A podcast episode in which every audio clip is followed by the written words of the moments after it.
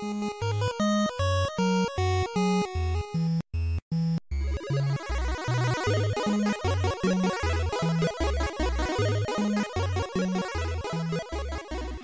und herzlich willkommen bei Vollverbackt. Heute mit dem Alex. Moin. Und der Elmar ist wieder da. Ja, hallo. Ähm, ja, und der Elmar ähm, besucht uns heute, weil, weil er sich mit dem Thema, was wir besprechen, äh, was wir besprechen, sich ganz gut auskennt. Denn heute wollen wir, wie wir es zuvor schon einmal zur Zelda-Serie gemacht haben, über die Fallout-Serie sprechen. Und im äh, Vorgespräch hat Elmar schon angemerkt, und das ist auch ganz korrekt, dass man ja eigentlich mit Wasteland beginnen müsste, ähm, dem Vorläufer von, von Fallout. Ähm, das hatte Interplay 1988 rausgebracht und da waren sie aber noch kein Publisher. Nachher war Interplay ja eher als Publisher bekannt und hat das deswegen durch Electronic Arts vertreiben lassen. Und dann gab es aber am Ende ähm, ganz viel ganz viel Problemchen über wem jetzt eigentlich die Rechte ähm, gehören. Und Electronic Arts hat halt gesagt, nö, das sind unsere, kannst mal, kannst mal sein lassen. Und der ähm, Interplay-Gründer Brian Fargo hat dann gesagt, leck mich, Leute, ich mach mein eigenes Wasteland mit Blackjack und Hookers. Und hat deswegen die Fallout-Serie gegründet. Die war visuell schon deutlich fortschrittlicher, war auch fast zehn Jahre nach Wasteland. Also Wasteland war noch ziemlich, ähm, ja, war das sogar noch ASCII? Ich weiß es gar nicht, ich habe es nie gespielt, aber auf jeden Fall sehr primitiv, Ende der 80er. Und Fallout ähm, kam dann 1997 raus und da waren Spiele ja schon ähm, ein bisschen fortgeschrittener. Wie sah es bei euch aus? Seid ihr direkt mit Fallout 1 97 eingestiegen mit der Serie oder seid ihr später irgendwann dazu gekommen? Wie war das? Also einen Wasteland habe ich selber nie gespielt, aber ich bin tatsächlich in die Fallout-Serie mit Fallout 1 eingestiegen. Kann mich auch noch erinnern, dass ich äh, mir das Spiel aus dem Ausland importieren musste, weil ich eben nicht diese geschnittene Version haben wollte. Ich denke, da kommen wir später nochmal zu.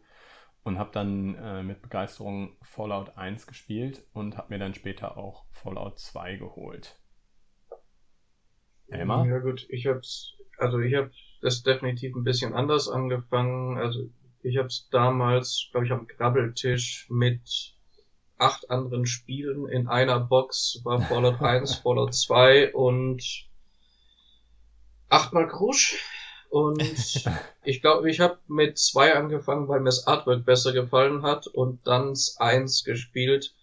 So, so rebellisch kann man sein. Ja. ja. Äh, ist aber storymäßig gar nicht unbedingt optimal. Hm. Ja, weil zwei das einzige Mal, glaube ich, in der Fallout-Serie war, wo die Story ein direkter Nachfolger ist. Ne? Zwei, erinnere ich mich da korrekt, dass es direkt anknüpft? Mhm. Naja, nicht direkt anknüpft. Also, ähm, wollen wir schon in die einzelnen Titel direkt einsteigen oder wollen wir noch ein bisschen drumherum was erzählen? Ähm, nee, wir können gleich mal direkt in Fallout 1 einsteigen. Ich muss nur kurz noch vielleicht noch sagen, dass bei mir es auch deutlich später war, ähm, dass ich in die Serie eingestiegen bin und so ganz eingestiegen bin ich damals auch gar nicht. Ich hatte 1997 andere Sachen zu tun, die da rausgekommen sind. Mal zum Vergleich, das war das Jahr, in dem ähm, Mario Kart 64 rausgekommen ist, äh, Symphony of the Night auf der PlayStation, Tekken 3, Need for Speed 2. Also mir kam Fallout da und ich war auch nicht kein, kein Core-PC-Spieler. Mir kam Fallout da wie ein trockenes, veraltetes PC-Spiel aus, aus vergangenen Jahren äh, vor und habe dann ähnlich wie Elmar erst viel, viel später eine auf dem Grabbeltisch eine Collection Fallout 1, 2 und Tactics geholt. Es war aber, also finde ich, ähm, das grafisch ansprechendere Spiel als die Spiele, die du genannt hast. die, das, war, das waren äh, alles eben frühe 3D-Grafikspiele, oder was heißt frühe 3D-Grafikspiele? Das waren 3D-Grafikspiele, die eben einfach noch nicht geil ausgesehen haben. Ah, das war so find, die Zeit. Man, das, das war so die heute. Zeit. Ja, genau. Das war so die Zeit, ähm, wo du entweder sehr, sehr blockige 3D-Grafik haben konntest oder ziemlich schön ge gezeichnete 2D-Grafik. Mhm. Und Fallout sah meiner Meinung nach eben für die damalige Zeit und als 2D-Spiel wirklich echt gut aus. Also sie haben, ja, sie hatten jetzt natürlich nur so ein begrenztes Teilset, also viele Umgebungsgrafiken haben sich dann auch einfach wiederholt. Aber das, was du so hattest, sah meiner Meinung nach auch echt ziemlich cool aus. Ja, auf mich hatte das nicht so einen besseren Eindruck gemacht als Diablo, ähm, was ja schon davor, glaube ich, rausgekommen ist. 97 das, ist eine, das ist das Jahr. Also mhm. PC das Gleiche, ist ja, ja. 97. Ähm, gleiche Jahr, was 2D angeht, auch wie Age of Empires zum Beispiel. Aber genau. ich weiß nicht, frühes 3D, ja, heute sagt man vielleicht, das sah nicht so cool aus, aber also das ist das Jahr, in dem das N64 rausgekommen ist, glaube ich, ne, mit seinen ganzen Launch-Titeln Turok Dinosaur Hunter und solchen Geschichten, GoldenEye. Ja. Da war ich da, schon ziemlich da war ich noch da war ich noch ziemlich ähm, fest im Camp 2D-Spiele. Und mhm. ich fand auch, dass Fallout sich mit einem Diablo oder einem Age of Empires eben durchaus messen konnte, was die Qualität der Grafik angeht. Ja. Ähm, mal so ein bisschen zu dem Spiel. Also worum geht es bei Fallout? Ähm, Fallout spielt in einer postapokalyptischen Welt. Also es hat tatsächlich ein großer Krieg stattgefunden. Elmar, du meintest gerade zwischen China und den Vereinigten Staaten und es wurden diverse Atombomben geschmissen. Von abgeworfen. beiden Seiten. Genau. Also ich glaube, die gesamte Erde ist mehr oder minder hinüber. Geformt. Um vorsichtig auszudrücken. Ja. Und in den Vereinigten Staaten, ich weiß gar nicht, ob auch in anderen Nationen, aber in den Vereinigten Staaten auf jeden Fall haben sich die Leute in gigantische, gigantische Untergrundkomplexe zurückgezogen, sogenannte Vaults. Und von diesen Vaults wurden auch etliche überall verstreut über die Vereinigten Staaten ähm, gebaut. Und du fängst den, das Spiel von Fallout 1, ähm, fängst du an als einer der Bewohner aus Vault, ich weiß gar nicht genau, welcher Vault ist es bei 111, glaube ich, war es. 111 war es bei Fallout 4. Nee, es ist ähm, Vault 13. Ach, 13, genau. Das war eine das Vault 13, ich habe gerade nachgeguckt. Und in diesem Vault fällt also ein Steuerchip für die Wasseraufbereitung aus. Und ähm, wenn kein Ersatz gefunden werden kann, dann gehen die Leute in diesem Vault elendiglich zugrunde. Ähm, es hat aber auch noch keiner den Vault verlassen. Also ähm, nach, dem, nach dem Krieg ähm, hat es wohl so, ich will jetzt mal so sagen, Größenordnung 70 Jahre oder so. Ähm, vielleicht sogar länger ähm, gedauert, in denen dieser Vault komplett von der Außenwelt abgeschlossen war. Und es hat noch keiner die, die Oberfläche betreten. Also du weißt eigentlich gar nicht, was dich da erwartet. Ja. Und dann ist es deine Aufgabe, rauszugehen, zu einem anderen Vault zu gehen, weil andere Vaults diese Steuerchips eben auch haben und einen Ersatzchip zu Vault 13 zurückzubringen. Ja, ich habe gerade nochmal nachgeguckt ähm, um die, Zeit, die zeitliche Einstufung zu machen, äh, der Atomkrieg hat 2077 stattgefunden, ist also nicht mehr lange hin. Und äh, 2161, also ein bisschen weniger als 100 Jahre später, ähm, mhm. kommt man dann raus. Oder da, da spielt das Spiel. Und ähm, vielleicht muss man das nochmal sagen: ähm, Fallout ist natürlich auch eine Anspielung auf diesen postnuklearen, äh, diese postnukleare Welt, denn das englische Wort Fallout beschreibt den radioaktiven Niederschlag, der nach Atomkatastrophen ähm, sich bildet und äh, dafür bekannt ist, alles so ein bisschen zu vergiften, auf das er mhm. runterfällt. Genau. Und ähm, für, für mich als, ich glaube zu dem Zeitpunkt, als es rausgekommen ist, war ich 16 Jahre alt. Für mich als 16-Jährigen war das das erste Mal, dass ich irgendwie mit diesem Begriff Postapokalypse überhaupt mhm. in Berührung gekommen bin. Also ich hatte nicht irgendwie solche Sachen wie Mad Max, die es damals natürlich schon gab, hatte ich nicht geguckt. Ich hatte ja auch gesagt, Wasteland habe ich nicht gespielt. Aber das hatte, hatte auf mich eine total starke Anziehungskraft, weil du so eine Kombination von, es ist alles, wie du es kennst, aber komplett heruntergekommen. Also das ist eine Welt, die ist wegen, wegen ihrer äh, Einflüsse aus den, aus den 60er Jahren, sieht die schon nicht so aus wie unsere Welt. Ne? Also wenn du Fahrzeuge dir anguckst, das ist ganz klar mit einem 60er Jahre Einschlag und auch sowas wie Radios oder das ganze Design.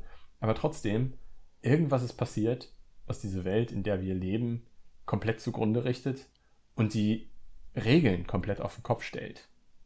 Und das hatte eine extreme Faszination auf mich. Wobei es auch so Pseudo-Science-Fiction ist, ne? Also es ist diese Verbindung aus den 60er Jahren und du hast aber trotzdem irgendwie fliegende atombetriebene Autos. Das wäre mhm. so, als, als hätte sich die Welt komplett anders weiterentwickelt. Naja, du hast auch Roboter. Mhm. Fliegende Roboter, die den Haushalt machen. Genau. Mhm. Aber ja, was auf jeden Fall da ist, ist ja, dass es jetzt anders ist. Also die Welt, die in Fallout ist ja ohne Mikrochips. Alles muss über Transistoren sein, deswegen mhm. sieht ja das Ganze ein bisschen anders aus, als wir uns das jetzt vorstellen würden, wenn wir sagen, heute, 60 Jahre drauf, müsste dann sozusagen so sein, wie der Nukleartag ist. Eine Sache, die ich sehr interessant fand an dem hier, was man aber auch erst im Nachhinein eigentlich so richtig mitkriegt, ist, dass sie da schon die Grundlage gelegt haben, dass Voltec wohl nicht die Guten sind. weil, weil nämlich der Grund, warum du überhaupt raus musst und den Chip zu holen, ist ja, weil du feststellst, dass deine Reservechips an irgendjemanden anderen geschickt wurden und du jetzt diesen anderen finden musst. Sprich, da siehst du schon, dass irgendwas bei denen schiefgegangen ist. Aber rein theoretisch gesehen könntest du dann auch sagen, okay, das ist einfach menschliches Versagen, da hat einer den falschen Ticker gesetzt und hat die falsche Kiste zum falschen Volt geschickt.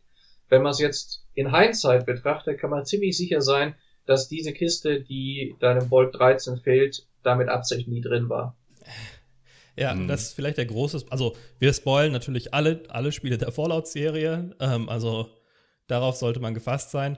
Ähm, und damit kann man eigentlich anfangen, dass das Vault-Tag, die, die Hersteller dieser Vaults, die Anbieter dieser Vaults, ähm, und das ist einer meiner Lieblingsunterhaltungselemente des Spiels, jeden Vault quasi als gesellschaftliches Experiment angelegt haben. Und alle diese Vaults haben ja, ganz wilde, unterschiedliche Aufbauten. Manche sind aufgebaut wie eine kleine Demokratie, manche haben 100 Frauen und einen Mann, manche haben 100 Männer und eine Frau ähm, und ja, alles, alles Mögliche an, an Variationen quasi als Forschungsobjekte, wie sich verschiedene ähm, ja, Gesellschaften verhalten, wenn man ihnen diese komischen Regeln auferlegt.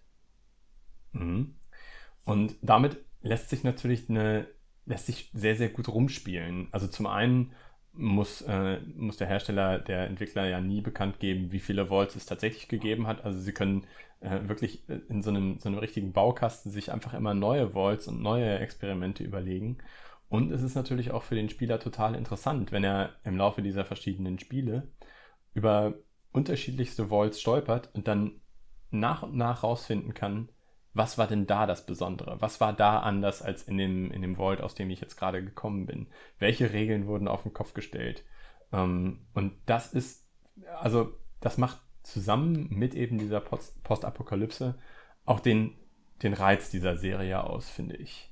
Dieses Erforschen und dieses Rausfinden, was ist mit den anderen Leuten in den Vaults passiert. Und auch, was ist mit den Leuten außerhalb der Vaults passiert, ja. ähm, äh, in, den, in den 90 Jahren, die dazwischen liegen.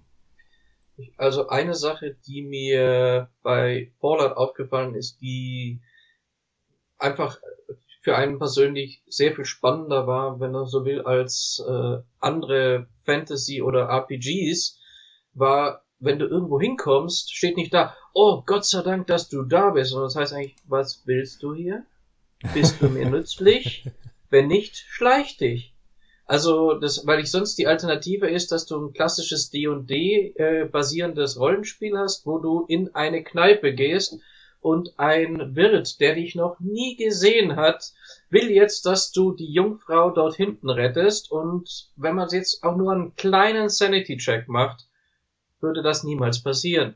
Aber wenn es nicht passiert, kann es keine Geschichte geben. So gesehen, da ist dieses, äh, bei Fallout ist es schon sehr viel ruppiger, es, es fühlt sich realistischer, also unter Anführungszeichen an, weil niemand wird einfach einem wildfremden Person sagen, das ist mein Geheimnis, du musst mich jetzt retten. Mhm. Er hat damit viel gemein mit auch späteren oder auch früheren postapokalyptischen Hintergründen, auch so Zombie-Sachen. Ne? Da sind ja meistens nicht die Zombie die größten, Zombies die größten Gefahren, sondern die anderen Menschen. Oder wie Alex schon sagte, Mad Max war davor und, und ähm, thematisiert das äh, deutlich. Oder auch ähm, A Boy and His Dog, was einer der größten Einflüsse, glaube ich, ist auf die Welt, also inklusive einem Hund, der Dogmeat heißt. ähm, oder Dogmeat genannt wird zumindest teilweise. Die alle so ein, so ein sehr dunkles, hier die Menschen kämpfen gegeneinander fast. Das ist, jeder ist ein Halsabschneider, um sein eigenes Überleben zu sichern und du kannst eigentlich keinem vertrauen, äh, gerade wenn du irgendwelche Ressourcen hast, die anderen wichtig sein könnten. Und das fühlt man aus dieser Welt sehr stark raus. Mhm. Ist auch nicht, nicht wirklich so, äh, es gibt nicht wirklich, gibt es wirklich gute Fraktionen in der Fallout-Welt? Also wo man wirklich sagen würde, das sind diejenigen, auf deren Seite schlage ich mich, weil sie ähm, genau das Richtige wollen? Oder sind nicht äh, alle Fraktionen auch irgendwie ein bisschen zwielichtig? Also zwielichtig sind sie alle. Ich hätte gesagt, mhm. dass in Fallout Tactic die Bruderschaft überraschend gut ist. Mit regelmäßigen Komplettaussetzern. ja, glaube ich auch, dass man so am meisten in die Richtung getrieben wird, ne? Dass, dass eben die erstmal so als ehrenhaftesten vorkommen. Die, die Bruderschaft, die Brotherhood of Steel, die Bruderschaft des Stahls heißt die in der deutschen Version, oder? Ich weiß es gar nicht ganz genau. Müsste, ähm, ja. Die sind so, ein, so eine Art ähm, Entwicklung der, des amerikanischen äh, Armee. Amerikan Armee, genau, also die sind auch ähm, ja, sehr militaristisch, aber auch bauen viel auf amerikanischen Grundsätzen und wehen die amerikanische Flagge, also so eine über, überzeichnet patriot, patriotische äh, Fraktion. Und da merkt man dann aber auch ganz schnell, dass da auch alles nicht so, nicht so edel ist. Mhm. Bei mir ist es übrigens so, ich habe tatsächlich nur die ersten beiden Teile gespielt. Und äh, wir hatten das ja vorhin auch angesprochen, die ersten beiden Teile sind, ihr meintet das, äh, die einzigen, die storymäßig verknüpft sind. Ähm, das Ganze funktioniert äh, in, insofern, dass der, ah, ich hätte jetzt fast gesagt, der Held, den du im ersten Teil spielst, aber eigentlich fühlt es sich nicht so an, als würdest du echt einen Helden spielen. Kommt ein bisschen drauf an, was du mit dem machst, ne? Ja, kommt ein bisschen drauf an, Plus was du mit Ende, dem machst. Das Ende ist sehr unheldenhaft, wenn man ehrlich ist. Mm, ähm, es ist so, ich, ich glaube, egal was du, wie du dich anstellst, ähm, also wenn du, wenn du in irgendeiner Form das Ende des Spiels erreichen willst, musst du diesen, diesen Wasserchip schon finden und ihn auch zurück zu deinem Vault bringen. Richtig. Aber dann wirst du von dem Obersten, von dem Ältesten in diesem Vault eben nicht irgendwie mit offenen Armen empfangen und wie ein Held empfangen, sondern er sagt, ja, vielen, vielen Dank, ähm, aber du hast jetzt die, die Oberfläche gesehen und weißt, wie das Leben dort aussieht und du passt eigentlich nicht mehr zu uns dreh dich bitte um und geh wieder. Mhm. Lass und, den Chip halt da. Genau, lass den Chip da, lass, aber lass das mal ruhig da, aber du. Genau. Und da ist dann auch die Verknüpfung zum zweiten Teil, denn äh, du gründest dann äh, auf der Oberfläche gründest du einen Stamm und ein paar Generationen später ähm, spielst du dann den, den Helden aus äh, Fallout 2. Arroyo, glaube ich heißt dieses Gebiet. Mhm. Also der Stamm oder dieses Dorf. Das Dorf. Ja, das kann gut sein. Und äh, die, die haben dann tatsächlich auch den Anzug dieses Vault Dwellers ähm, als eins, eins ihrer äh, Artefakte da ausgestellt. Und dann schicken die, schickt dich dieser Stamm eben auf dein nächstes Abenteuer und du darfst aber tatsächlich sogar den Anzug von dem Vault Dweller aus Teil 1 darfst du anziehen und so durch die Welt ziehen. Ja, das, das, ist ja eins der sehr, ähm, wie sagt man auf Deutsch, so striking Visuals, ne? so ein sehr, ähm, sehr mächtiges visuelles Element, dass dieser, dieser Anzug, den die Leute in diesen Walls anhaben, die kriegen alle so ein Standard-Overall mit der Nummer hinten drauf und der ist blau mit gelben Akzenten. Und das in so einer braun-grauen äh, postapokalyptischen Welt sticht natürlich sehr raus. Ist aber auch ein cooles Design. Ja. Also sieht irgendwo gut aus, haben sie sich gut ausgedacht und ist auch immer noch zeitgemäß, gefällt mir immer noch gut. Ganz witzig finde ich ja in Fallout 2, dass ähm, dieses Dorf Arroyo mit dem sogenannten Geek, dem Garden Eden Erstellungskit, äh, gemacht wurde. Und so heißen später auch alle äh, Map-Editoren der Fallout-Spiele. Äh, Moment, Arroyo schickt dich los, um ein Geek zu kriegen. Oder Kahoyo hat kriegen, keins. So ja. Genau, und die, die eins haben, ist Bunkerstadt, aber die kannst du nicht mehr geben, weil Bunkerstadt damit gebaut wurde. Ah. Ja. Und die Ja, einzigen, die da noch eins haben, ist die Enklave. Das ist der Grund, warum du die versuchst, um ihr Geek zu bescheißen oder zu klauen und dabei wahrscheinlich auch noch so mehr oder minder alle von ihnen tötest, wenn, wenigstens wenn du so spielst wie ich. Wer, welche Fraktion ist denn die Enklave und was macht die aus? Ähm, die Enklave ist. Äh, kannst du dich noch an den Intro vom Zweier erinnern? Ich Wenn fürchte nicht. Es ist bei mir wirklich Okay. alles sehr, sehr, sehr Also der. Zweier, das Intro ist, du siehst, wie die Vault-Dweller stehen vor ihrer großen Vault-Tür. Dieses Zahnrad geht auf. Alle schauen begeistert. Du siehst, wie, wie Licht in ihren, in ihren Augen kommt. Das ist das Licht von der Gatling. Dahinter stehen zwei, drei Leute in schwerer Powerrüstung. Es ist nicht die Bruderschaft, sondern es ist diese, diese bisschen ähm, Alien-like äh, äh, Power Armor und die pusten die gesamten äh, Vault weg und nehmen alles an den Technologien mit, die sie finden können. Sprich, Also- das sind die bösen Bösen. Das sind die sind Chaos von Anfang an. Genau, die sind von Anfang an klar präsentiert als wo wir sind, brennt. Wenn du nicht auf meiner Seite bist.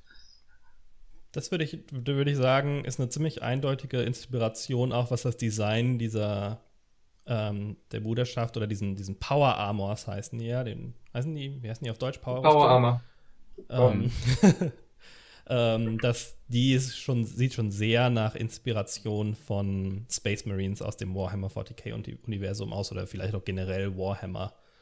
Ähm, Dings. Gerade ist mir übrigens eingefallen, dass es natürlich nur im deutschen, in der deutschen Version Geek heißt. Ich hatte das so abgespeichert, weil das als im Englischen ja ein total guter Wortwitz eigentlich ähm, wäre, Mhm. was dem Fallout-Universum jetzt nicht schlecht zu Gesicht stehen würde. Das ist das Gag. Ist das das Gag, genau, für Creation Kit. Also da hätte ich schon irgendwie Garden Eden, Eden Establishing Kit oder sowas, hätte doch gepasst. Ja, äh, ich weiß nicht genau. Ist Gag vielleicht auch irgendwie was im Englischen? Kurzform von Gecko, aber Vielleicht.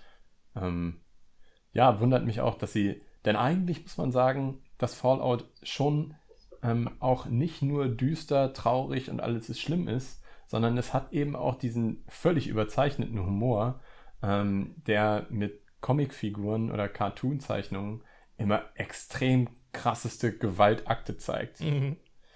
Also äh, dieser ähm, Vault Boy heißt er, glaube ich, der kommt in äh, diversen, auch wieder von den 60er Jahren angehauchten Werbefilmen oder ähm, äh, Unterrichtsfilmen vor, äh, die dich beispielsweise eben auf die atomare Apokalypse vorbereiten sollen oder die dich auf das Leben dann an der Oberfläche, nachdem du den Vault verlassen hast, vorbereiten sollen. Aber auch das ist ein, ist ein Designelement, dieser gezeichnete Junge äh, und diese, diese animierten Kurzfilme, die sich durch das gesamte, die gesamte Fallout-Reihe durchgezogen haben. Also das haben sie bis heute nicht, ähm, nicht überarbeitet oder sind davon abgekommen, weil es eigentlich auch zeitlos cool ist.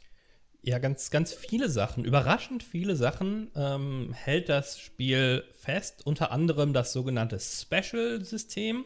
Das sind die Charakterwerte im Spiel für Special für Stärke, Perception, also Wahrnehmung, Endurance, Ausdauer, Charisma, Intelligenz, Agility, also Beweglichkeit, Luck, Glück. Ähm, ja, ergeben halt Special. Deswegen meinte ich ja, das mit den Wortwitzen Mhm. äh, passt ganz gut. Und natürlich das VATS-System.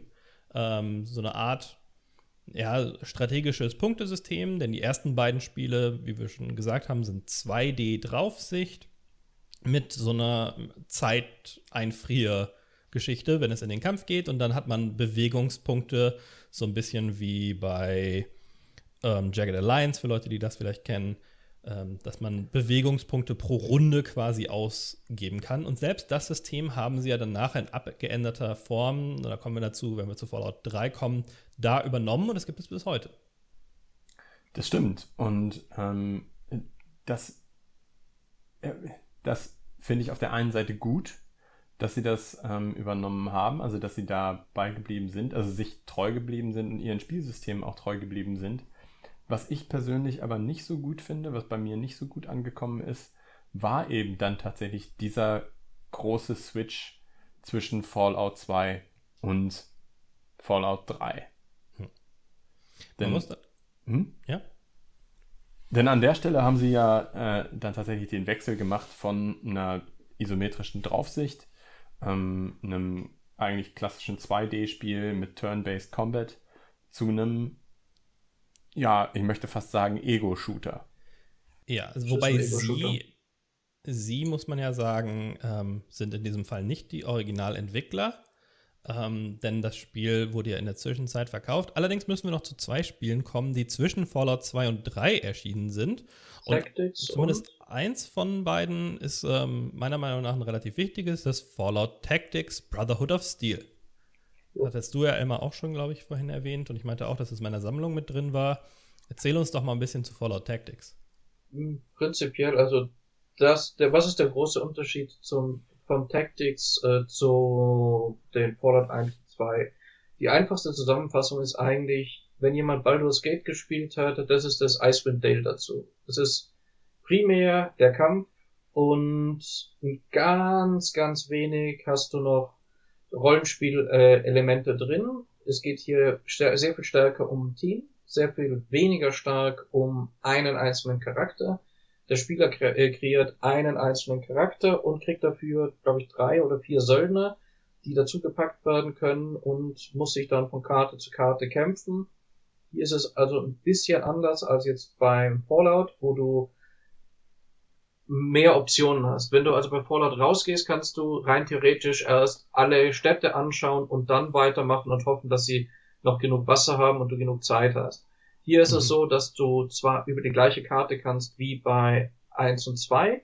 Das sieht sehr ähnlich aus, aber du hast nur ein Ziel. Du, also es ist ganz linear aufgebaut und es ist, äh, es ist, also es ist primär auf den Kampf ausgelegt und das ist eigentlich das Einzige, was es, und das hat halt, ja, mit, mit allen Fähigkeiten oder allen Vorteilen wie Nachteilen, die dieses System mit, mit sich bringt. So ist es, ja. Das äh, war, richtete sich eher an die, an die Strategie, Rundenstrategie-Crowd als an die Rollenspiel-Crowd. Also das ganze Reden und Charakterentwicklung und Dings war da mehr oder weniger weg ähm, geschafft. Und das war das erste Fallout-Spiel, was mir einigermaßen gefallen hat. Das habe ich, das war ziemlich schwer, da musste ich dann irgendwann aufgeben. Aber das habe ich eine Zeit lang sehr gerne ähm, gespielt. Die ersten beiden, und ich habe es jetzt auch in Vorbereitung dieser Folge mal versucht, wieder reinzukommen. Und mich kotzen diese sehen. Spiele an. Ich finde die richtig, richtig schlecht, richtig langweilig. Die gehen ja. gar nicht, meiner Meinung nach. Also, ich kann mir nicht erklären, warum die so erfolgreich waren. Naja gut, die Leute, glaube ich, hatten mehr Zeit und haben den Spielen mehr Zeit gegeben. Versuch Fallout 2 heute nochmal zu spielen und versuch dich durch diesen elendigen Tempel zu sterben. Ich hm. würde wahrscheinlich nach... Ja, ja, ganz am Anfang vom Zweier. Also das Zweier, wenn es jetzt losgeht, wenn ich es jetzt kaufen würde, ich glaube, ich würde wenig genug Zeit bei Steam draufbringen, dass ich es zurückgeben kann. Ja, ich muss zugeben, also bei mir ist es auch einfach echt lange her, dass ich sie gespielt habe. Ich kann nicht, kann nicht sagen, wie, wie gut die gealtert sind. Wo kann man sie denn eigentlich noch kaufen? GOG. Bei GOG. Ah, okay. Ja, da habe ich sie mir auch nochmal gekauft in Vorbereitung. Ähm, und ja, ich habe jetzt die Gameplay nicht, Game Time nicht auf dem Schirm, aber viel wird das nicht sein, sag ich mal. Ja, es ist, ich glaube, das Spiel ist schon verhältnismäßig behäbig und die Kämpfe, die du hin und wieder hast, die, die sind auch eher langwierig. Also, ähm, ich glaube, so wie ein XCOM Enemy Unknown äh, beispielsweise den rundenbasierten Kampf in die Moderne gebracht hat, so altbacken ist der Kampf in Fallout 1 und 2. Es ja. kommt, glaube ich, noch eine erschwerende Sache bei 1 und 2 hinzu. Also, so gut der Charakter Creator ist, wenn du aber im Zweier bist und du hast einen social engineered intelligenten Dude, der jetzt versuchen muss, ohne Schleichen und ohne Waffen und ohne Fähigkeiten, le äh, ohne Leben an diesen, wie auch immer vielen äh, Red Scorpions vorbeizukommen, das ist das Ende deines Playthroughs. Ja. Nach 10 Minuten. Ja, dann kann man sich noch hart verskillen damit. Das Ja. stimmt. Das war ziemlich unnachgiebig und ziemlich erbarmungslos. Wenn du dich da verskillt hast, dann hattest du eigentlich keine Chance.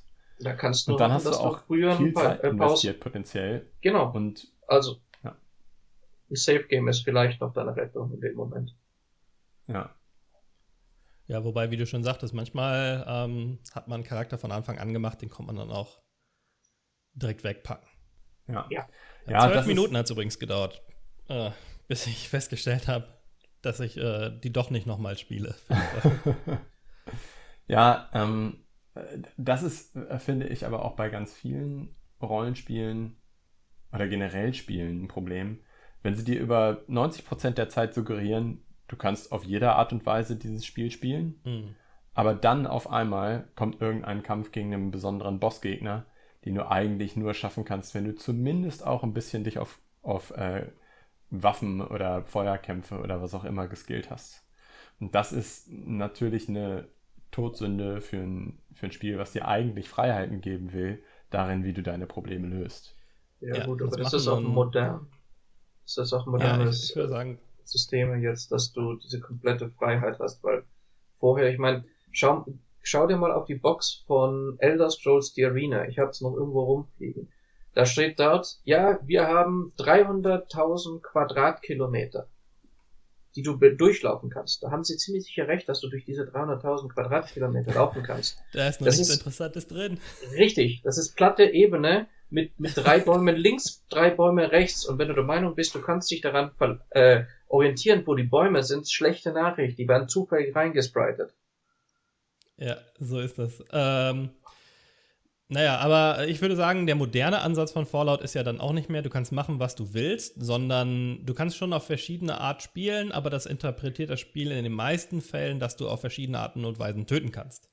Ähm, es gibt vielleicht mal Quests, die du umgehen kannst oder so, aber am Ende ist es, bist du sneaky, dann meuchelst du die Gegner halt von hinten oder packst ihnen ungesehen Handgranaten ins Inventar, scharfe. Oder du bist halt der Tank, der reinläuft, ganz blazing oder irgendwas dazwischen mit verschiedenen Zusatzelementen noch vom Sniper zum Pistolero zum was auch immer. Ähm, das andere Spiel, was ich noch erwähnen äh, wollte, bevor wir zu Fallout ähm, 3 kommen, und dass ihr das nicht äh, kennt, überrascht mich auch nicht. Das ähm, wurde ich auch erst in der Recherche wieder dran erinnert. 2004 gab es exklusiv für die PlayStation 2 und Xbox, die allererste Xbox, das Spiel Fallout Brotherhood of Steel. Nicht zu verwechseln mit Fallout Tactics Brotherhood of Steel. Hat den scheinbar so gut gefallen bei Interplay, dass die den Namen einfach nochmal benutzt haben. Und das war ein Action-Rollenspiel. Top-down auch, aber allerdings schon mit einer besseren Grafik natürlich als die ersten paar Teile, ähm, dass man auf der Konsole spielen konnte. Und da war auch mal ein zweiter Teil geplant und wir wissen, wir kennen dieses Spiel aber alle nicht, weil es sich nicht sehr gut verkauft hat. Hat damals so, aber ja, immerhin mal so mittlere Siebener-Wertungen einge, äh, eingefahren bei den meisten. Aber ja, hat sich nicht gut genug verkauft, dass der Nachfolger, der mal geplant war, dann irgendwann erschienen wäre. Habe ich noch nie von gehört. Ist mir komplett neu. Und wenn ich davon gehört hätte, hätte ich es wahrscheinlich direkt mit Fallout Tactics Brotherhood of Steel verwechselt. Äh, ja, ich würde Ja, sagen, da- sehr, sehr tapfer, zu der Zeit ein äh, RPG auf die Konsole zu packen. Ja, 2004. Ähm, naja, da, äh, das Spiel hatte vorgefertigte Charaktere. Zwischen fünf verschiedenen konnte man auswählen und beziehungsweise sechs. Man konnte den Vault Dweller aus dem ersten dann auch noch freischalten als Bonuscharakter. Und pff, ja, ansonsten gibt es dann nicht viel Bemerkenswertes. Also hat schon einige, einige Inspirationen wie das Special-System und so weiter mitgenommen, aber war halt so der erste Schritt Richtung mehr actiony. Es ist komplett linear, es ist keine Open World. Ähm, also eher dann inspiriert von so Diablo-artigen. Wobei auch nicht, glaube ich, mit, den, mit diesem Gesammle, sondern eher wirklich auf Action konzentriert.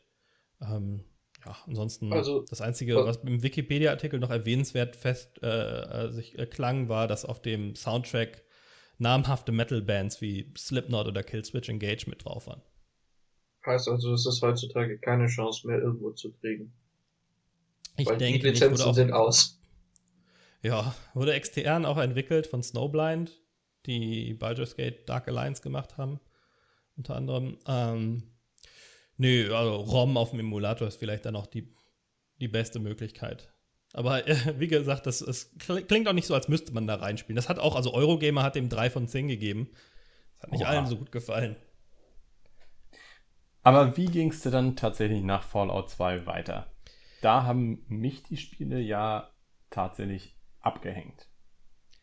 Ja, da kommen wir zum großen Umschwung von, ähm, von Interplay zu Bethesda. Und zwar hatte Bethesda von Interplay, und jetzt berichte ich mich, wenn ich das falsch im Kopf habe, aber Bethesda hatte sich erstmal von Interplay ein Fallout-Spiel lizenzieren lassen oder beziehungsweise, oder was andersrum? Nee, sie hatten die Fallout-Lizenz gekauft, hatten aber Interplay gesagt, dass sie noch ein Spiel machen dürfen. Ähm, und da war auch ein Fallout 3 bei Interplay in Entwicklung, was noch deutlich mehr an die ersten beiden angelehnt war. Schon 3D, aber Top-Down, ähm, ähnliche Perspektive als Rollenspiel. Gleichzeitig sollte dann ein Fallout Online entwickelt werden.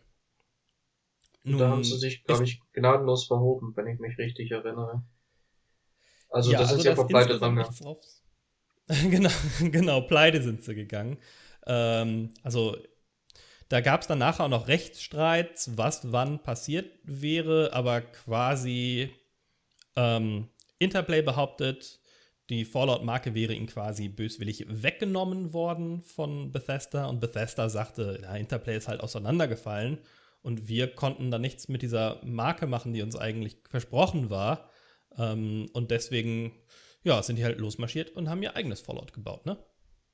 Ja, gut. Und haben das aber äh, komplett anders aufgezogen als Fallout 1 und 2. Ist ja auch ein gewisses Risiko. Also sie haben es eben, ähm, sie haben es eben in diese Ego-Perspektive verlagert. Ich glaube, du kannst sogar in Fallout, äh, Fallout 3 kannst du sogar auch in die Außenansicht umschalten, aber das ist eher schlecht als recht. Das ist genauso wie bei den anderen Bethesda-Spielen, ähm, beispielsweise Skyrim und später auch bei Fallout 4. Das ist halt auch da, diese Außenperspektive, aber eigentlich ist sie nicht, nicht wirklich brauchbar. Ähm, und da kommen wir auch tatsächlich zum, zum großen Problem für mich, für Fallout 3, Fallout New Vegas, das war dann der Teil, der nach Fallout 3, aber auch gar nicht direkt bei Bethesda erschienen ist, meine ich. Der ist nicht, Und dann, der ist nicht von Bethesda, nein. Der ist nicht von Bethesda gemacht, aber von Bethesda erschienen. Also Bethesda hatte nachher alle Rechte daran. Mhm. Wie gesagt, es sollte dieses, dieses Fallout 3 von Buren noch geben, was dann aber nicht passiert ist. Ähm, beziehungsweise, ich glaube, ich habe es falsch erzählt. Ich glaube, das kam zuerst und dann ging denen das Geld aus. Dann haben die die Marke verkauft und durften aber noch weiterentwickeln. Vor allem auch ähm, durften sie dieses Fallout Online noch machen. Und dann hat Bethesda irgendwann gesagt, da gab es aber ein Limit, bis wann ihr mit Fallout Online anfangen müsst. Ähm, oder was nachher, oder was, was auch als Projekt V13 bekannt war. Und das ist dann nicht passiert. Und dann haben sie das Ganze übernommen. Und dann hat ähm, Bethesda das quasi auf ihre Oblivion Engine gebaut. Also ähm, das, das war zu dem Zeitpunkt schon erschienen. Bethesda war ja mit der ganzen Elder Scrolls-Reihe sehr erfolgreich schon zu dem Zeitpunkt und hat dann quasi ein, ja, also ein, ein Fallout in Oblivions Technologie und auch teilweise sehr stark, stark inspiriert. Das fühlte sich schon sehr ähnlich an, muss man sagen. Also bis natürlich darauf, dass es Schusswaffen hatte und Wertsystem und sowas, aber so vom, weil es auch die gleiche Engine war und so weiter. Ganz grässliche Engine. Also für mich, beste für mich tatsächlich wirklich eine der, der, einer der größten Atmosphäre-Killer äh, überhaupt in Videospielen. Diese Engine, die es mir wirklich unmöglich gemacht hat, solche Spiele wie Skyrim oder eben Fallout 3, Fallout New Vegas zu spielen.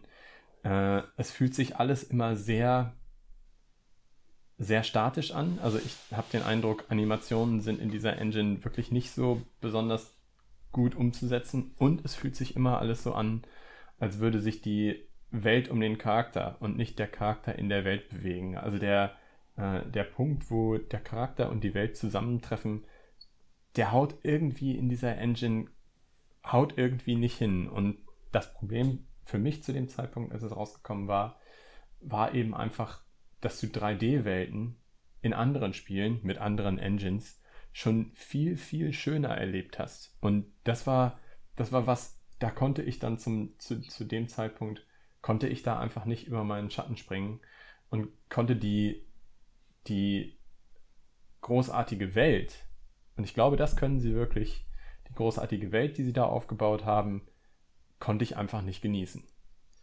Und das finde ich überhaupt nicht. da muss ich genau entgegengehen. Ich finde, das haben die deutlich, äh, das haben die deutlich verbessert. Das Spiel ist viel spielbarer durch die Engine. Es macht mal Spaß zu spielen. Die Kämpfe machen Spaß.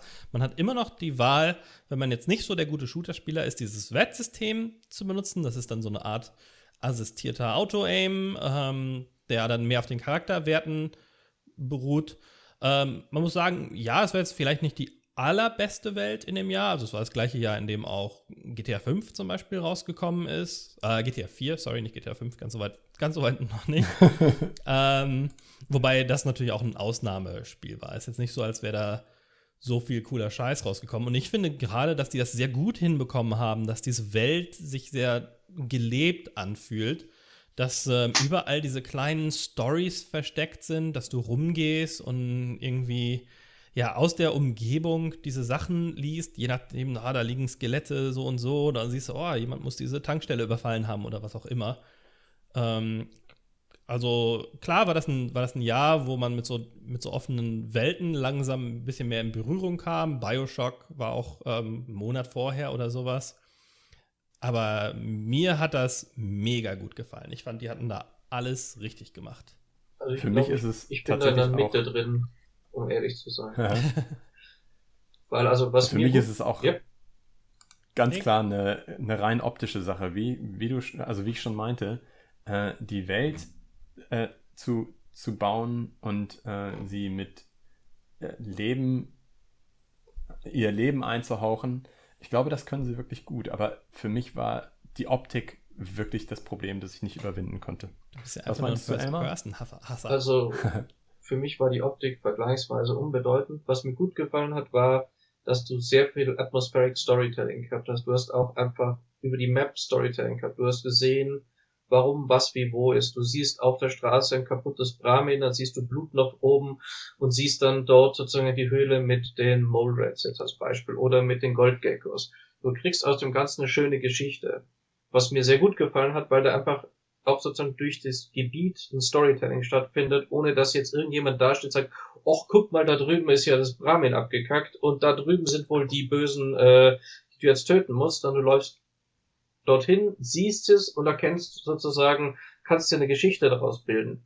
Die Sache, die mir hier weniger gefallen hat, war, dass du doch sehr viel stärker der Held warst, unter Anführungszeichen. So dieses, ja, äh, ich bin der Chef, die Chefin, der oberste äh, Zampano hier im Ort und ähm, ich kenne dich nicht, aber dort oben ist ein Radiotower, der muss unbedingt repariert werden. Ich habe hier drei Leute, die es können, aber bitte mach du's. Und ich stehe nur da und immer frag nur, why? Ja, du kriegst schon, kriegst schon mehr Quests anvertraut. Wobei es am Ende, also du kannst immer noch so sein, wie du willst, glaube ich, finde ich. Also du kannst halt das erste Dorf, was du findest, mit einer Atombombe nachher in die Luft sprengen oder nicht, je nachdem, äh, wem du dich anschließt. Und ich finde, es gibt sehr viele kleine Missionen, in denen dann auch super so, ein, so die, die Story oder das Gefühl vermittelt wird. Du findest da nette Leute, die da irgendwie in, auf ihrer kleinen Farm wohnen und die sind total nett und, und ähm, empfangen dich rein, so hier, komm, ist mit uns, bla bla bla. Und dann ähm, findest du halt raus, dass die im Keller die ganzen Leute, die sie so nett empfangen, in äh, Fleischverpackungen um, mhm. umhacken, denn das ist deren Lebensquelle, dass die ganz nett zu fremden Wanderern sind und die dann in, äh, in die Mahlzeiten die, für die nächsten Wochen umwandeln. und ähm, ja, und dann musst du natürlich die ganz blutig niedermetzeln, es sei denn, du hast die deutsche Version gespielt. Richtig. Oh nein, da war das auch so. Ja, die deutsche Version war, also ziemlich hart geschnitten, was, wovon sie schon ein bisschen weg waren. Und das war ja was, was in den alten Versionen teilweise noch geschnitten war, dass es viele Kinder ja. ähm, im Spiel gibt. Das gibt es nicht mehr. In der deutschen Version der ersten Voller-Spiele waren auch die Drogensachen ein bisschen abgemindert, oder? Ich weiß, dass die das Kinder nicht drin waren. Aber es lag daran, wenn du die amerikanische oder englische Version gespielt hast, haben die Kiddies sich selbst dir angeboten, was jetzt in Deutschland nicht so gut angekommen ist, um es mal vorsichtig zu formulieren. zu dem man die auch, glaube ich, niedermetzeln konnte, wie, Ziemlich wie quasi sicher. alles im Spiel. Ähm, ich weiß, also aus Australien weiß ich, dass es sogar noch in Fallout 3 ein Problem war, diese ganze Drogengeschichte, weil du kannst ja da verschiedene Medikamente nehmen, um deine Wetzpunkte wieder aufzuladen oder ähm, deine Angriffspunkte zu steigern, temporär und so weiter. Und das Spiel hat ja so ein Abhängigkeitssystem, wo du dann Entzugserscheinungen bekommst, wenn du die Sachen ähm, nicht, ähm, ja, nicht regelmäßig nimmst ab einem bestimmten Zeitpunkt. Das, das war aber auf jeden Fall bei Fallout 3 bei uns noch drin. Was bei uns nicht drin war, war die ähm, blutige Zerstückelung, die aufgrund der jetzt modernen 3D-Technologie natürlich in Zeitlupe mit einer den Gegner umfahrenden Kamera im Detail dargestellt wurde. Das war dem Ähm. deutschen Zensus dann doch ein bisschen zu heikel. Ähm, Gerade 2008, da war das alles noch ein großes Thema. Bei Fallout 4, wenn wir nachher dazu kommen, ist das, glaube ich, komplett ungeschnitten erschienen. Ich hatte bei Fallout 3 aber dafür gesorgt, ähm, das Uncut zu bekommen. Ja, die österreichische deutsche Version. Mhm, genau. Ja, das hatte ich bei, bei Fallout 1 dann, wie gesagt, gemacht, dass ich mir das importiert habe und es dann aber auch tatsächlich auf Englisch gespielt habe. Ich glaube, es war gar nicht so leicht für mich damals mit 16 Jahren. Ähm, aber Fallout 3 war für mich dann tatsächlich auch ein Problem. Ich glaube, es ist auch bis, heu- bis heute ein Problem, wenn du dir Fallout auf Steam kaufen willst, dass du nur eine geschnittene Version bekommst. Mhm. Ja.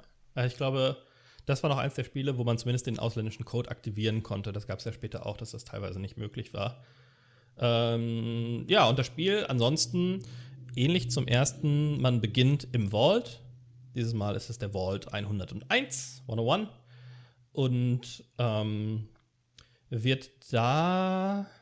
Was passiert denn da nochmal? Da wird man verbannt? Äh, da musst du raus, nachdem du dich mit dem Overseer anlegst. Entweder ihn tötest, was mit ihm passiert ist, was jetzt, sei, mei- mei- was jetzt die, seine Tochter nicht so gut fand. Oder ähm, ich glaube, dass es irgend, irgend sowas war, dass du dich mit dem angelegt hast und am Ende rausgeschmissen wurdest. und du später- ich auch. Ach, jetzt weiß ich's wieder. Du hast, du hast deinen deinen Vater gesucht. Dein Vater ist in diesem Vault gewesen, deine Mutter ist bei deiner Geburt gestorben. Du musstest, dein Vater ist dann irgendwann verschwunden und du bist losgegangen, deinen Vater zu suchen. Und der Streit mit dem äh, Overseer ist darüber, dass er dir die, die Tür nicht öffnen will. Ah. Und dadurch, dass ich ein Charisma, einen Charakter gebaut habe mit dem Charisma, wo die eine oder andere Sumpfbeetle noch ein bisschen schlauer ist oder prä äh, präsenter, war es nötig, einfach mit dem Golfschläger zu überzeugen. Funktioniert auch, bringt aber weniger Freude. Oder Freunde auf jeden Fall. Es, äh, angesetzt ist das Ganze dann nochmal ähm, nach den, dem ersten Fallout-Teil, beziehungsweise Ist auch woanders. Ähm, ich weiß gar nicht, der, der, äh, das ist also 2258 spielt der. Ähm, wobei beim Fallout 2 weiß ich gar nicht, der spielt ja irgendwie nochmal 100 Jahre nach dem, 80 Jahre nach dem ersten. Plus ist ja geografisch Vom- ganz woanders. Also Genau, ist geografisch. eins und zweit ist ja Kalifornien-Umgebung und das ist doch jetzt äh, Washington DC. Genau, Capital Wasteland. Ja, also um die umge umliegenden Umgebungen. Und ja, war damals ein ziemlich gefeiertes Spiel. Ne? Ja. Ähm, über 90er Wertung überall eingefahren, auch weit über 90er Schnitt. Und für mich war das ein, ein Meilenstein. Ich habe dieses Spiel geliebt. Das war für mich das erste Mal, dass Open World First-Person-Action-Rollenspiel so richtig funktioniert hat. Also ich war kein riesen Bioshock-Fan. Ähm, ja, Mhm. ich weiß nicht, das, ähm, also Bioshock war atmosphärisch und sowas storytechnisch super, aber ich fand das vom, vom RPG-Anteil nicht so gut und das war natürlich auch nicht Open World, sondern sehr linear.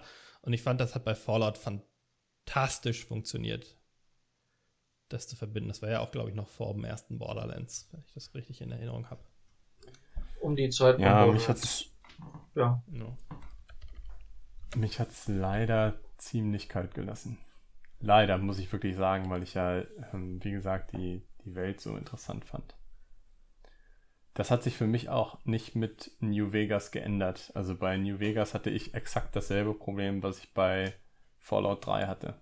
Ja, New Vegas ähm, war quasi ein Spin-off, ein Standalone-Erweiterungspaket. Schwer zu sagen. Also es war schon sein eigenes Ding, aber es war auf der Fallout 3 Technologie aufgesetzt. Es war sehr nah dran, was, was ähm, ja, das Setup des Spiels und so weiter, die ganzen Systeme und so weiter anging, spielte allerdings, also erstens war es nicht von Bethesda entwickelt, sondern von Ob Obsidian, Oh, ja. ähm, die, das legendäre Rollenspielstudio, muss man ja ähm, schon sagen.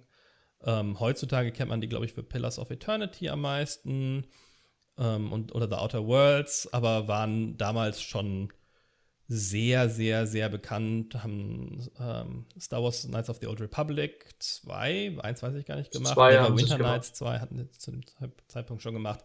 Also die waren damals schon, schon ähm, sehr gefeiert und haben dann dieses in Las Vegas, daher auch Fallout New Vegas, oder beziehungsweise halt in New Vegas, einer Stadt, die aus dem zerstörten Las Vegas hervorgegangen ist.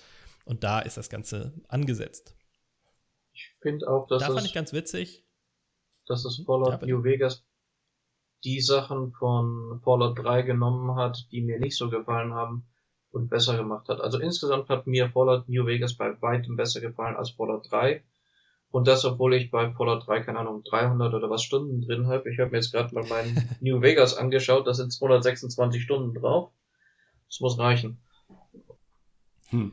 Ja, ja äh, bei mir war es so, dass ich auch äh, hunderte Stunden auf Fallout 3 hatte, aber da schon so ein bisschen, das kam ja dann zwei Jahre später. Ähm, ich habe Fallout aber jetzt auch danach nochmal, das ist ja so ein Spiel, das bei, bei Bethesda-Spielen bei mir immer so, dass ich die immer wieder und wieder anfange. Und ähm, ich hatte da schon so ein bisschen Fallout-Fatigue, als das rauskam. Und habe das deswegen nicht mit so einer hohen Begeisterung gespielt, wie das, wie das davor. Das Spiel hat den Humor ja noch mal ein bisschen mehr auf die Spitze getrieben und hatte dann das erste, war das erste, woran ich mich erinnern kann, dass man das aktiv abstellen konnte, dass es da eine Option gab und du konntest die so Popkultur-Anspielungen und sowas, die da eingebaut waren, abstellen, wenn du das nicht in deiner Fallout-Welt haben wolltest. Ähm, eine Sache, an die ich mich erinnere, zum Beispiel, das war kurz nachdem der vierte Indiana Jones-Film rausgekommen ist, in dem es ja diese äh, damals verschriebene Szene gab, dass er eine Atomexplosion überlebt, indem er sich in einem Kühlschrank versteckt. Äh, Indy wacht irgendwie auf einem Atomtestgebiet auf, sieht, dass die Atomexplosion da gerade losgeht, schmeißt sich in den Kühlschrank und ist dadurch ausreichend abgedämpft ähm, und hofft wahrscheinlich dann auch ausreichend weit weg, dass der zwar weggewedelt wird, ähm, aber er es dann noch überlebt. Und eine dieser Sachen, dieser Gags, die man quasi abschalten konnte ähm, mit dieser Funktion, war, dass in Fallout New Vegas man diesen Kühlschrank gefunden hat mit einem Skelett mit einem Indie-Hut Genau, einer mit einer Peitsche, drin. Ja. Ich glaube, es, ich glaube, es gab sogar noch einen Perk, der dir noch mehr Blödsinn zugegeben hat. Also wo die dann, wo die dann nochmal over the top gegangen sind, wenn ich mich ganz täusche. Ja, da war ja viel mit Aliens ähm, und so weiter. China als die größere Bedrohung war, glaube ich, noch in Fallout 3 im Add-on, oder? Da weil das muss man ja auch sagen, es gab ja auch noch immer Add-ons und teilweise so Mini-Add-ons. Ähm, und das, das ist in meinem Kopf sind, ist dieser ganze Fallout 3 New Vegas-Komplex hart auseinanderzuhalten mittlerweile. Also, wenn ich mich richtig erinnere, waren, hatte Fallout New Vegas gar keine Add-ons selber, sondern die sind alle bei Fallout 3 drin gewesen. Aber ich Mhm. könnte da auch falsch liegen. Ich meine, da gäbe es nämlich auch so ein Alien, so eine alien Genau, das Mothership Seater gibt's. Aber im Moment, das ist, das ist wohl im äh, New Vegas schon drin. Hm. Die haben, Naja, und ja, es ist im New Vegas. Nee, es ist nicht im New Vegas drin. Ich schau gerade. haben wir denn zu New Vegas noch was zu sagen? Also ich fand es insgesamt ein bisschen runder als das Dreier, auch deswegen, weil es nicht wirklich jeder, also weil es, ich, ich bin nicht so das Gefühl hatte, dass die Leute auch jetzt nicht so klingen, wie wenn sie unbedingt auf dich warten. Es gibt genug äh, NPCs, mit denen du reden kannst, die stehen da, sagen Hi, ist da, okay, kannst auch wieder gehen, ist auch okay, interessiert mich eigentlich erst herzlich. Und das ist halt so zum beim Dreier war es so, war ein bisschen das Gefühl, dass irgendwie die Welt auf dich wartet. Wenn du nichts tust, tut die Welt nichts. Und hier beim New Vegas hat so das Gefühl gehabt, ja, hier ist eine Welt, der geht singen, der geht wieder irgendwas moden, der macht das und das, die macht das und das, der geht, der geht, äh, und ob du da bist oder nicht, die tun das. Und beim, beim Dreier war es halt sozusagen so, ja, okay, mitten in nichts steht ein Brotherhood Soldier und wartet jetzt seit 17 Wochen darauf, dass endlich der Spieler vorbeikommt, dass er nach Hause gehen darf. Damit er ihn rekruten kann. Ja, also dafür wurde es ja sehr gefeiert, für die Story, die, ähm, naja, diese geschichtliche Atmosphäre mehr, das Storytelling, die Charaktere und so weiter. Ähm, ich fand die Story auch, ich ärgere mich immer so ein bisschen, dass ich dann nie durchgespielt habe. Ich fand die Story sehr interessant. Es fängt ja damit an, dass du bist so eine Art Kurier, der hingerichtet wird aus irgendwelchen Gründen. Und ich finde so Amnesiegeschichten eigentlich immer ganz interessant. Du kannst dich nicht daran erinnern, warum du in der Wüste hingerichtet wurdest und wirst dann natürlich ins Leben zurückgeholt ähm, und musst dann rausfinden, was dazu geführt hat. Und ähm, so als, als Story-Startsprung kann man sagen, ja, ist vielleicht ein bisschen ausgelutscht, aber ich fand das sehr interessant. Äh, es ist auf jeden Fall gewesen, es ist mal was anderes. Plus, ähm, wenn man dann zum Ende kommt, ich fand äh, Caesars Legion als Gegner eine interessante Variante. Plus, es ist je nachdem, wie du es machst, ja nicht unbedingt ein Gegner. Ich fand auch Haus als Fraktion, Fragezeichen, interessant. Und gut, dann äh, die New California äh, Government, die kennt man ja jetzt ja langsam. Hm, ja. Ja, das ähm, erste hat ja auch schon in Kalifornien gespielt. Ähm, naja, aber gehen wir doch mal zum nächsten Fallout-Spiel weiter, dem richtig großen Wurf, das Fallout-Spiel, ähm, was, was wahrscheinlich mehr Spieler erreicht hat als jedes andere Fallout-Spiel davor oder vielleicht auch zusammen. Fallout Shelter. Ah, jo. Erschien, Wow. Erschienen Ähm, 2015. Ich hätte nicht gedacht, ich dachte, du, du machst jetzt einen Segway zu Fallout 4, aber du hast wahrscheinlich recht, ja, Fallout Shelter. Fallout Shelter kam bereits im Juni äh, raus, ja, ein paar Monate vor Fallout 4, dann das, das äh, Oktober oder November so rauskam, für Microsoft Windows, iOS, Android, Xbox One, PlayStation 4 und Nintendo Switch. Ich glaube nicht alles gleichzeitig, aber so nach und nach. War halt erst als reines Mobile-Spiel, glaube ich, angepriesen. Mhm.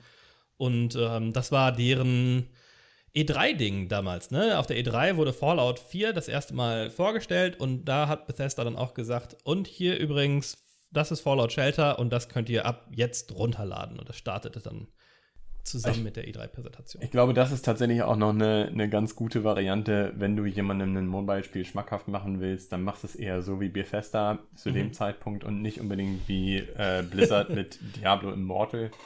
Ähm, du, du kündigst oder du gibst Informationen zu dem nächsten äh, großen Entry in dieser Serie bekannt und dann kannst du den Leuten sagen, hey, und die Zeit bis dahin könnt ihr euch hier mit diesem netten Mobile-Spiel im selben Universum versüßen. Was übrigens auch ganz anders als ein Fallout-Spiel bis dahin war, aber trotzdem ein wirklich gutes Spiel ist.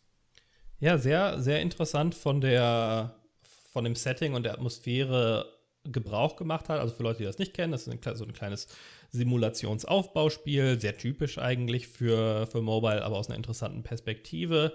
Du siehst das Ganze aus so einer Art Seitenansicht. Ähm, du hast halt so einen, so einen Berg, in den werden dann Vault-Räume reingebaut. Du baust die, kannst entscheiden, was, was du so als nächstes baust. Hast verschiedene Charaktere, die du auch miteinander verbandeln kannst und daraus kleine neue Charaktere rauskommen.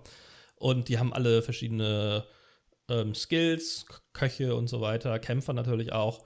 Und es hat auch einen Kampfpart, aber der ist nicht besonders aktiv. Du schickst deine Leute quasi aus dem Vault auf Missionen raus und dann kommen die oder auch nicht von ihren Missionen mit, Ähm, mit Zeugs zurück. Geht so. Also äh, da ist ein bisschen Aktion drin. Also ich meine, ich habe es ein bisschen länger gespielt, wie ich jetzt gerade auch bei Steam feststelle. Ich habe nämlich nur ein einziges Achievement nicht.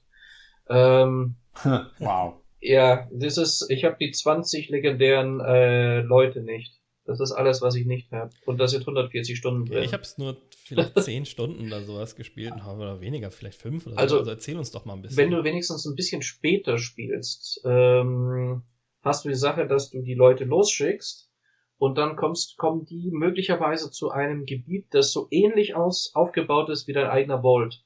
Das heißt, du gehst dann her und sagst, du gehst jetzt in diesen Raum. Dann gehst du in diesen Raum und dann findet in diesem Raum der Kampf statt. Wenn du es überlebst, Oh. Dann kannst du sagen, geh in den Raum links oder äh, drüber drunter, je nachdem. Also sagen wir da in diesem Raum wäre eine Treppe oder halt eine Leiter so. Dann kannst du jetzt entweder nach oben gehen oder durch die Tür geradeaus weiter nach rechts. Und dann kannst du sagen, ich gehe nach oben. Dann gehst du nach oben und dann gibt es zwei Möglichkeiten. A, da ist ein Gegner, da musst du kämpfen. B, da ist irgendwas, was du aufheben kannst, dann sagst du hier, ich sammle diesen Hut auf. Dann hast du jetzt die Wahl, dass du jetzt entweder unten rechts oder oben rechts gehen kannst. Und deine Aufgabe ist, finde den Wasserspender. Und auf einem dieser Teils ist der Wasserspender. Und wenn du den gefunden hast, kriegst du, kriegst du eine Aufgabe erfüllt und gehst zurück. Ähm, eine Sache, die bei Fallout Shelter ein bisschen unglücklich war, was auch für die eine oder andere Meme gesorgt hat, war, dass sie keinen Sanity-Check drin hatten, wen du mit wem verkuppelst. Du konntest nämlich ja. äh, Mütter mit äh, Söhnen ohne Probleme zum Kinderzeugen bringen. Und das hat mehr als einen Meme gegeben.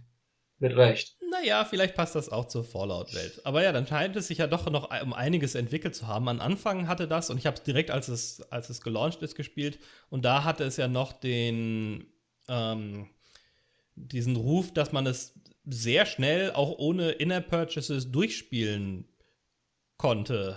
Ähm, und, und irgendwie, dass sich Leute eher beschwert haben, dass zu wenig Content drin war. Wenn du die PC-Version gespielt hast, war das aber auch ja mindestens zwei Jahre später, als die nämlich erst erschienen ich, Also ist. ich habe es erst auf dem Handy gespielt und dann noch auf dem PC. Ich habe ich hab zweimal gezahlt. Mhm. Weil ich, ich habe beides mal ein bisschen Geld in den Innenhut geworfen. Wie sinnvoll das war. Anderes Aber es Thema. war auf Mobile war es eigentlich Free-to-Play, ne? Es ist auch auf, dem, äh, auf Steam Free-to-Play. So, ist genau okay. das gleiche, also es funktioniert nach genau dem gleichen System. Das wahrscheinlich der beste Kauf, den du dort hast, ist ein Mr. Handy. Den schickst du auf eine der Ebenen und wenn du nicht da bist, geht der und sammelt dir den ganzen Blödsinn ein, der dort ist.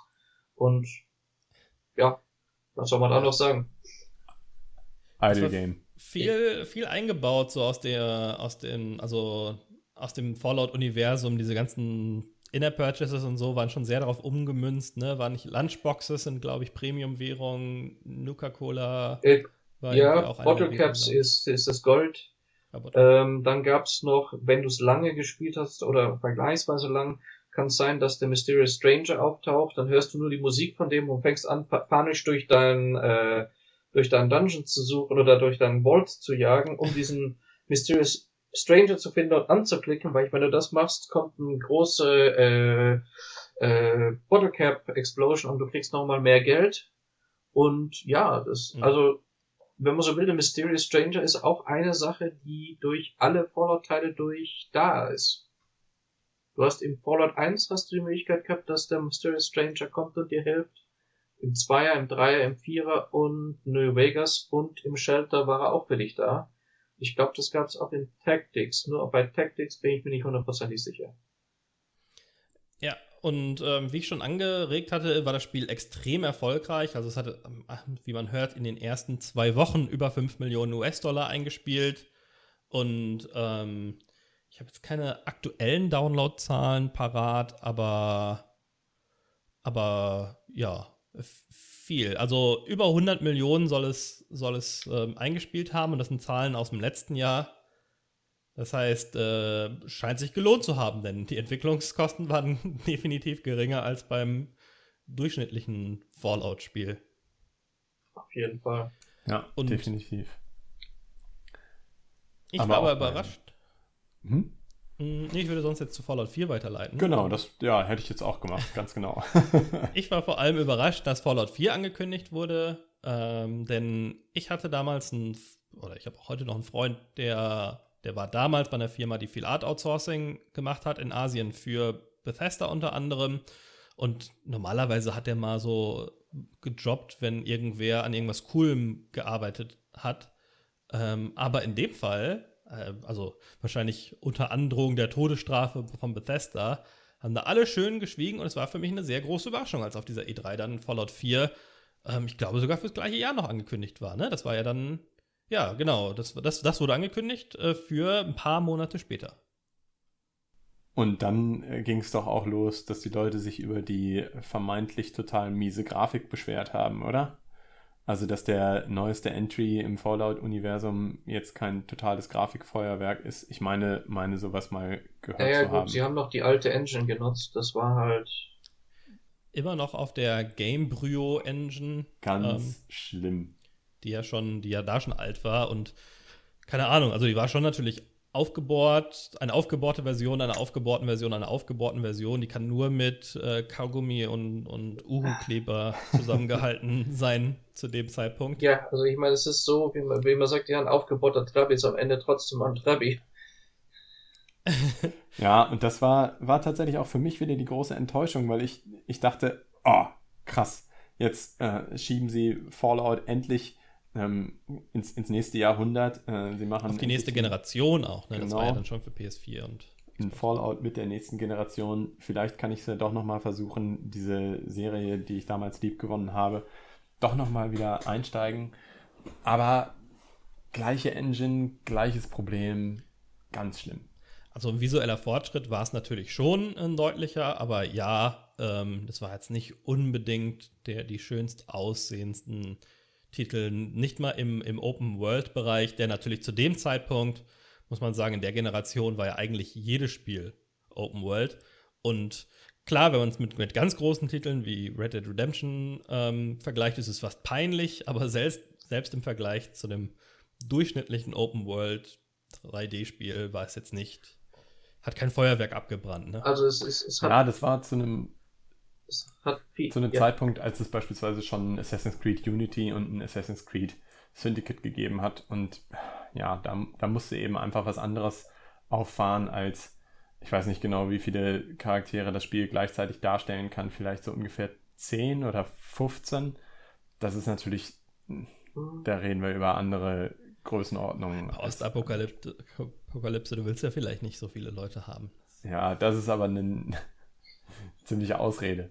Ähm, sie haben ja auch bei Fallout 4 tatsächlich ein paar Sequenzen, die, die ähm, noch vor der Apokalypse stattfinden. Da sind aber auch sehr, sehr Wobei viele ich mich Leute. auch damals schon.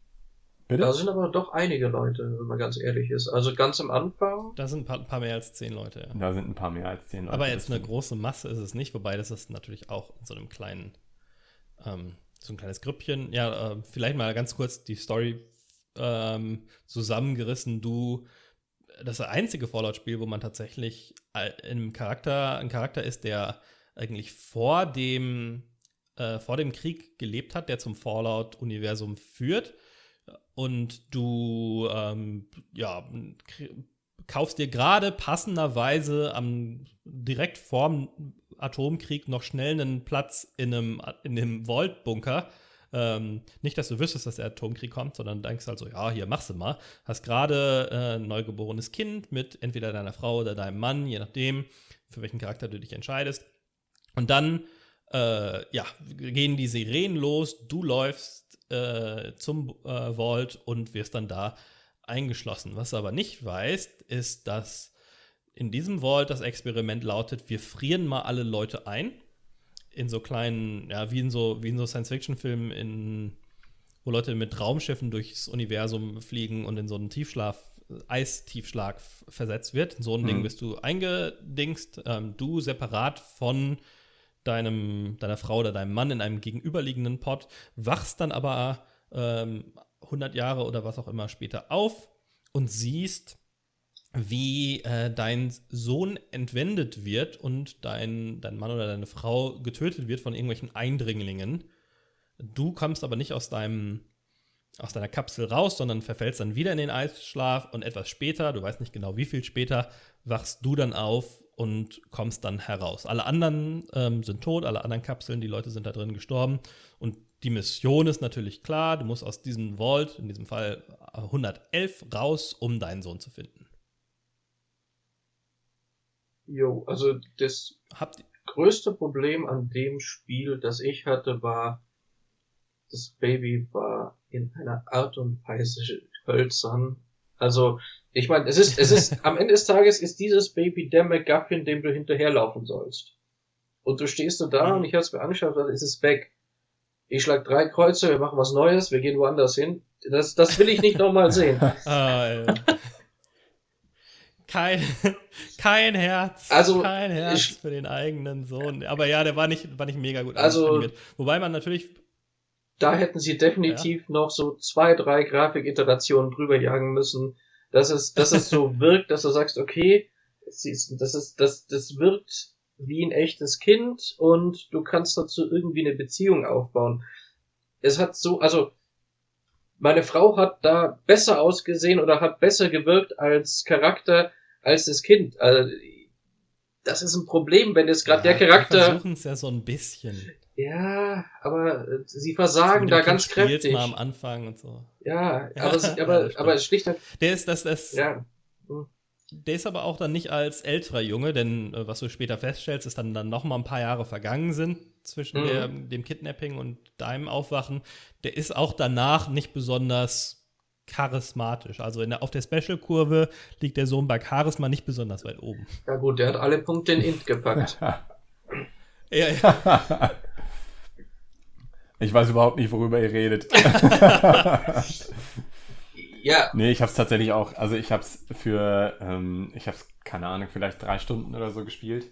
Ähm, ich finde, es hat auf jeden Fall ein paar nette Ansätze, mh, aber mich konntest du auch nicht, mit diesem Siedlungsbau konntest du mich jetzt eigentlich auch nicht catchen. Äh, das ist ja ein Feature, das sie in Fallout 4 noch eingebaut haben, dass du eben tatsächlich eine, mh, ich möchte fast sagen, Basis hast, in der du ziemlich frei äh, Sachen platzieren kannst, Wände aufbauen kannst, Geschütze hinbauen kannst, alles Mögliche. Ja. Aber auch damit, also das war nicht unbedingt das, was ich mir von einem neuen Fallout gewünscht hatte. Deswegen war das für mich kein Verkaufsargument oder Kaufargument vielmehr. Ähm, insofern, mich hat's, mich hat's leider dann auch nicht abgeholt und äh, ich habe meine Zeit lieber in beispielsweise in den Witcher 3 oder sowas investiert. Ja, also auch das Spiel hatte natürlich starke Kon Konkurrenz. Ich fand das ganz cool mit dem, mit dem Basenbau. Das war jetzt auch nicht mein Lieblingsfeature, aber ich fand aber auch wieder die Atmosphäre sehr gut, die Umgebung. Dieses Mal spielt es ja in Boston hauptsächlich, beziehungsweise auch ein bisschen im umliegenden Massachusetts. Und das ist schon, das fand ich schon eine coole, ja, ein cooler Shift. Ähm, das ist ein bisschen mehr eine urbanere Umgebung als jetzt Fallout 3 zum Beispiel, wo da hatte man zwar so ein bisschen Stadt, in die man am Ende mal rein ist oder an der Seite, aber es war eher offene, offenes Wasteland und hier hat man mehr so ja, Gebäude, auch mal einen Universitätscampus, den man erkunden kann und so weiter. Und das fand ich schon ganz cool. Also ich fand den Beginn von Fallout 4 extrem gut gemacht. Wenn man mal davon absieht, dass das Kind, das der MacGuffin ist, mich überhaupt nicht abgeholt hat, muss ich sagen, dass diese ganze Szene von du gehst, bist in einem völlig harmlosen Tag, gehst durch, eigentlich denkst du nichts Böses, gehst herum, dann kommt dieser nervige Verkäufer, den du abwimmelst, am Ende sagst du, okay, ich nehme Platz im, äh, im Vault, gut ist, dann kommen die Bomben und ich finde also diese Szene, wo du auf dieser, auf der Plattform stehst und die Druckwelle kommt auf dich zu, ist richtig gut gemacht. Das ist, da haben sie richtig schön erzählt. Also da kommt halt, siehst du halt alles und wenn du dann wiederkommst und zurückkommst, ist das hier noch sehr präsent in deinem, in deinem Geist, wie das eigentlich ausgesehen hat. Ja. Und du siehst, wie das, wie vernichtend dieses Ergebnis ist. Und das finde ich sehr, sehr schön gemacht. Ja, das ist sehr cool. Du hast ja da auch noch Leute, die dann protestieren, dass sie auch in den Vault rein wollen, äh, nicht reingelassen werden und dann hast du nachher da, wo die in der Schlange standen, quasi die Skelette kurz danach Das Witzige ist, du siehst, du siehst auf beiden Seiten äh, die Skelette, sprich, die Soldaten haben es auch nicht überstanden. Ja. Das ist, das ist, macht die ganze Sache noch ein bisschen böser. Also das, das fand ich schön, es ist dunkel, es passt gut. Ähm, dann, dass du jetzt deinen Cutsworth triffst, deinen Roboter, der es irgendwie überstanden hat, warum nicht? Kann man gern machen, ist, ist ein random NPC, der dir sagt, dass dein Kind vor x Jahren geklaut wurde, warum bist du eigentlich jetzt erst wach? Okay, du hast jemanden, der dir, der dich in irgendeine Richtung gibt. Ähm, das Bauen von den Städten oder Lagern ist für mich ein zweischneidiges Schwert. Ganz am Anfang habe ich riesige Bogen gebaut, habe unglaublich viel Zeit investiert, bis ich festgestellt habe, wenn du einfach eine Treppe baust, vor der Treppe rechts und links eine, ein, äh, was ist das, einen Boden legst und auf dem Boden äh, einfach eine ganze Waffenplattform setzt, bist du fertig. Du brauchst keine großen Mauern, um die aufzuhalten. Du hast da sechs Raketentürme drauf und damit bist du gut. Und ja, im, im Prinzip musst du ja gar nicht so eine Basis bauen, ne? das ist ja ein optionaler Teil auch. Ist richtig. Also dann hast du natürlich noch die Sache, dass du dann anschließend äh, triffst du dann diese, wie heißen sie wieder, diese die Minutemen. Die sind ja. ganz am Anfang, finde ich, sehr wunderlich. Du wirst, ich meine, da bist du jetzt genauso, da, die sind genau nach dem. Das sind so die richtig guten, aber, ne? Also, das, sind, das ist diese Fraktion, die so wirklich das Gute darstellt. Eine selbstlose Zusammenschluss an oldtimey Soldaten, ganz lustig natürlich, die auch gehalten in diesem, in diesem Neuengland-Stil, ne? Das ist so ein bisschen Founding Fathers ähm, mäßig. Ähm, und die sind ja da, um, um zu beschützen und Gerechtigkeit und Sicherheit für alle zu schaffen, Richtig. ohne dass sie dafür irgendwie. Das sind die Guten, aber das sind die unlogischsten von allen. Das sind die, die dastehen, äh, okay, wir sind, die allerletzten von uns sind jetzt hier und hängen mit Zähnen, Beißen, Knirschen noch irgendwie in den Seilen und da kommt ein random Dude und ich werfe mir eine Waffe zu. Serious? Acht Minuten dauert es ungefähr, bis du deren oberster General bist, gefühlt. Genau. Ja, direkt nach der ersten. Also das ist so, wo du so dastehst und sagst so, okay, nein. Nicht mal, wenn der da weiß, dass er ein schlechter Kommandant ist. Also ich, ich verstehe, dass er sagt, er ist ein schlechter Kommandant, er ist, er ist ein besserer Befehlsempfänger. Äh, okay, fair enough.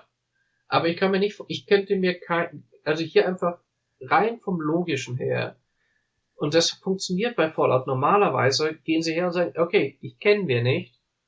Lass mal schauen, was du machst. Ja. Okay. Der kennt dich auch wirklich ja. nicht, ne? Du könntest gerade eben draußen noch irgendwie einen Menschen verspeist haben, das weißt du ja nicht. Du könntest rein theoretisch ein Raider sein, der eine gute Kleidung gefunden hat und sich entschlossen hat, heute ist der Zeitpunkt gekommen, meine Crew zu töten. Einen schönen Vault ja. 111 Suit, wobei, du musst ja nicht unbedingt anhaben. Ja, ähm, und ja. Oder du. Ja, ja, also das, was wir vorhin erwähnt haben über die, das ist eine böse Welt, du bist nicht automatisch der Held und so weiter, das gilt in diesem Teil am wenigsten, gerade wenn man diesen Minuteman-Strang Genau, also bei dem Minuteman gilt es gar nicht. Also wenigstens so von der Story her. Plus, äh, man muss auch sagen, er hat es auch wieder zum Meme geschafft, dass er die ganze Zeit sagt, hey, General, you, you, there's, there's a settlement that needs your help. Und du stehst da, ich komme gerade von Vieren. Was willst du jetzt eigentlich von mir? Gibt es hier niemanden, der irgendwas macht? Ja, das ist auch so automatisch generierte genau. Missionen, ne, die immer gleich sind. So hier, die brauchen Hilfe, da brauchen Hilfe. Ja, das ist natürlich auch, also das muss ich auch zugeben, also dieses Meme habe ich auch schon mal, äh, da bin ich auch schon mal drüber gestolpert, aber das kann ich halt auch einfach nicht verstehen. Ähm, warum brauchst du äh, zufällig generierte Missionen in so einem großen Spiel wie mm. Fallout 4? Ist das nötig? Also die Idee dahinter ist meiner Meinung nach nicht dumm. Das sorgt dafür, dass du an manchmal an Plätze geschickt wirst, wo du durch die Story so nicht hingehen würdest. Das wäre ja gar nicht mal so dämlich. Das einzige Problem ist, wenn dein Trigger ist, wenn dieser Dude dich als General für mehr als 30 Sekunden sieht, generiere 1 bis 10 gefühlt neue Random Quests und quassel ihn voll, bis er entweder voll, völlig dasteht und dich einfach umnietet, weil es eine gute Möglichkeit dafür zu sorgen, dass er ruhig ist, oder nicht mehr nach Hause kommt. Das hilft auch nicht. Ich, ich glaube ja, das war, ähm, wir hatten ja alle Freunde, ich glaube, wir haben alle einen gemeinsamen Freund ähm, oder Bekannten, den Patrick, ähm, die damals gesagt haben, Fallout 3, das hat mir überhaupt nicht gefallen. Ich wusste gar nicht, wo ich hingehen soll. Ich bin aus dem Vault raus und dann hat das Spiel mir nicht gesagt, hier, geh dahin, mach das, geh dann dahin und das leitete mich nicht so weiter. Und so Leute, die nicht diesen, diesen eigenen Drang haben, mhm. eine offene Welt zu erkunden, ohne dass sie an der Geschichte langgeführt werden. Und ich glaube, das war so ein Zugeständnis an, an diesen Teil des Publikums, zu sagen, okay, wir haben was, was die Leute dann irgendwie an interessante Plätze im Spiel schickt. Ähm, das sind jetzt vielleicht nicht die interessantesten Missionen, aber dass die immer was zu tun haben. Ah, okay. Ja, also rauskommen. Normalerweise bin ich auch nicht so ein Spieler, aber als ich damals Fallout 3 angefangen habe und es nach kurzer Zeit wieder weggelegt habe, da wollte ich schon dieses Erkunden haben. Da wollte ich schon wirklich wissen, was ist denn hier jetzt in alle Himmelsrichtungen. Also das fand ich schon, das gehörte mich für mich zu dieser Welt irgendwo schon ein Stück weit dazu. Also dazu wäre ich sogar noch bereit gewesen. Ja. Ähm, das Spiel ist übrigens, ähm, da steht drauf, dass es mit der Creation Engine gemacht wurde. Das ist allerdings nur Gamebryo mit einem anderen Namensschild drauf, das ich versucht auf eine Party einzuschleichen, mit neuen coolen Engines. Äh, denn es ist einfach nur Gamebryo aufgewertet, ein bisschen. Ähm, das ist dann das, die gleiche Variante, die auch für, für Skyrim und dem darauffolgenden Fallout-Spiel, über das wir noch sprechen müssen. Beziehungsweise nicht direkt das nächste. Ich habe noch eins, was ich gleich kurz dazwischen werfen muss. Ja, dann mach dann doch mal. mal. Ich bin jetzt gespannt. Dann mache ich mal. Also Fallout VR lasse ich mal weg. Das war ja eigentlich nur Fallout 4 in Virtual Reality, Ja. ähm, zwei Jahre später. Aber ähm, es gab ja dann noch das epische äh, Fallout Pinball. Das ist an mir Hä? vorbeigeschraubt. Wie sieht's, bei euch, wie sieht's bei euch mit Fallout Pinball Ähm, aus? ich habe Ah, nix, äh, gar nichts. Keine, es, es klingelt überhaupt nichts bei mir. Und das bei Pinball. Aber ich, Okay. es freut mich, dass es das gegeben hat. War es offline oder Ja, online? Pinball gemacht, äh, gemacht von Zen Studios. Ähm, das ist eine ungarische Firma, die kennt man vielleicht vor allem für Zen Pinball. Die machen Pinball-Ableger für so ziemlich alles, was nicht bei drei auf den Bäumen ist. Also Marvel Pinball und South Park Pinball und Portal Pinball und Aliens vs. Pinball. Alle Spiele, von denen ihr noch nie irgendwas gehört habt. Ähm, und das war ein wiederum ein Mobile-Spiel. Ähm, ja, über das es eigentlich nicht viel zu sagen gibt, außer dass es ein Free-to-Play Mobile Fallout thematisiertes Pinball-Spiel ist. Ich glaube, das ist nichts für mich. 2016 rausgekommen, also im Jahr nach Fallout, äh, nach Fallout 4. Und dann ähm, hat man einige Zeit lang nichts von Fallout gehört, bis dann 2018 das, nachdem Fallout Online ja irgendwann mal eingestellt wurde bei Interplay und nicht rausgekommen ist, dann doch ein quasi Online-Multiplayer Fallout erschienen ist. Das, was die Leute so lange wollten. Alle haben immer gesagt, ja, ich will diese Welt zusammen mit meinen, mit meinen Freunden erkunden und was wäre dann das Allercoolste? Ähm, das muss ja dann Fallout 76 oder Fallout 76 sein, ne? Mhm. Also äh, grundsätzlich ja auch gar nicht so eine schlechte Idee. Also ich, ich weiß nicht, ähm, ob Fallout jetzt wirklich eine Serie ist, die Multiplayer-Spieler so sehr anspricht, aber kann man sich ja, kann man sich ja eigentlich auch schon ganz gut vorstellen, Ja, dass man Papier das zumindest mal, so, zumindest mal so einen, so einen Ausflug in die Multiplayer-Welt macht.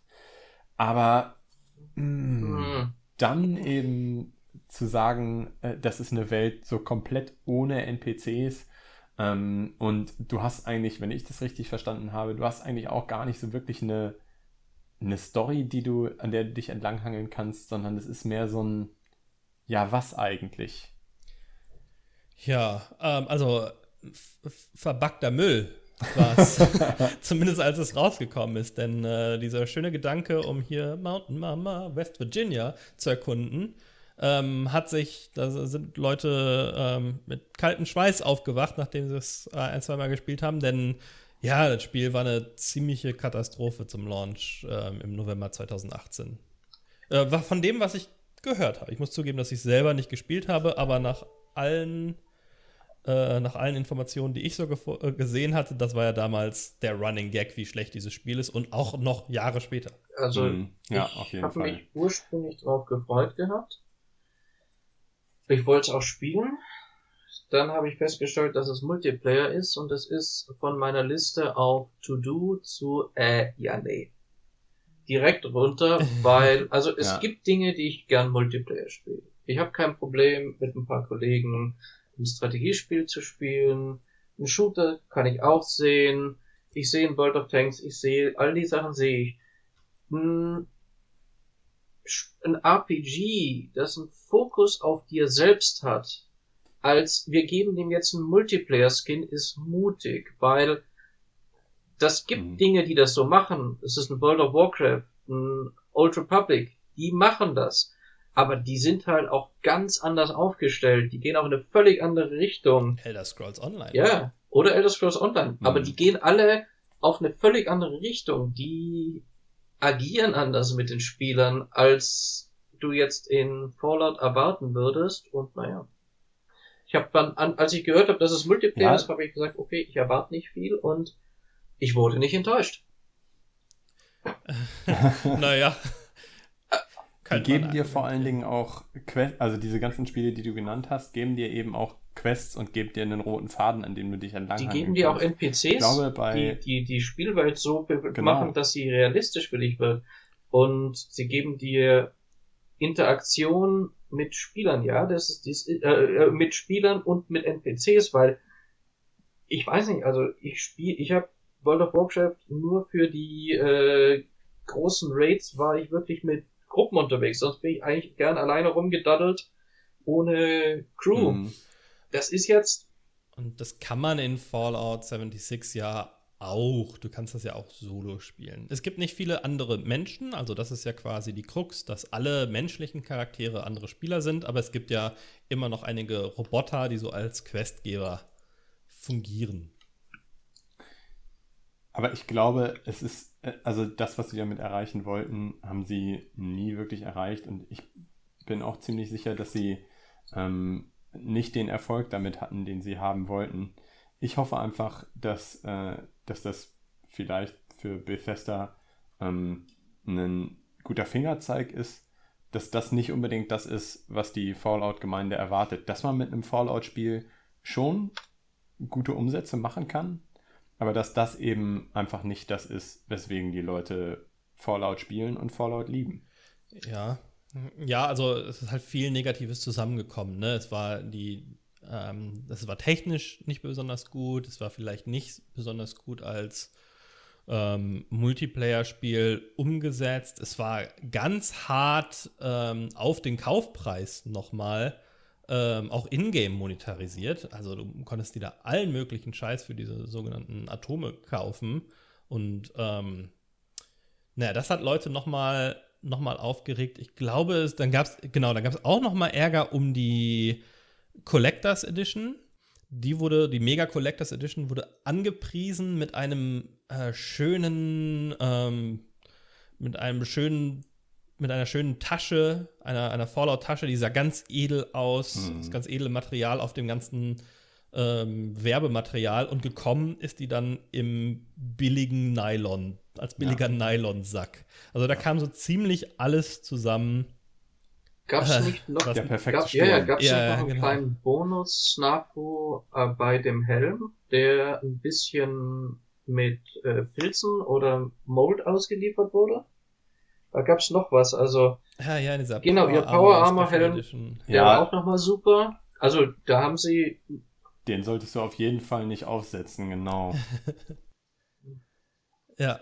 Ähm, aber das hat sich dann auch in den Wertungen niedergeschlagen. Ähm, so Fünfer, würde ich sagen, durch die Bank. Mhm. Ähm, aber, also Wikipedia sagt zumindest, dass, dass es sich angeblich anderthalb Millionen Mal verkauft hat, trotzdem noch. ja, Das hätte ich ja, aber du darfst nicht vergessen, Ähm. dass sie äh, das auch regelmäßig als Beigabe gegeben haben. Du hast du kauf zwei Spiele und krieg Ah, äh, okay. Fallout äh, dazu. Und ich habe Verdacht, dass das gar Ja, hinterher Genau, geschmissen. also und da kannst du sicher sein, dass das garantiert unter Verkauf gewertet wurde. Und ja, äh, Ja, okay. also Ja, der, äh, der, der erste Price Drop kam in Amerika bereits eine Woche nach Release.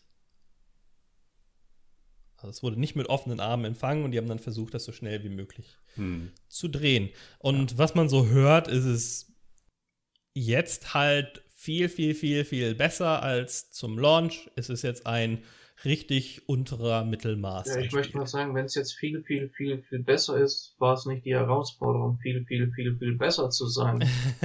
Es ist ja, ja.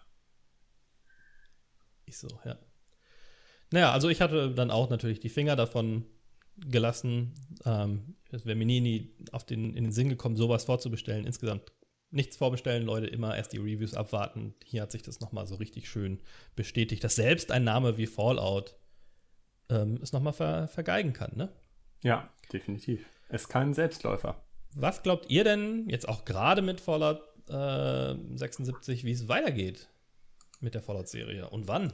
äh, ich glaube, es wird noch eine ganze Weile also dauern. meine Hoffnung ist, dass es ein Fallout 5 gibt, nachdem an Elder Scrolls 6 draußen ist für ein, eineinhalb Jahre auf der Elder Scrolls 6 Engine.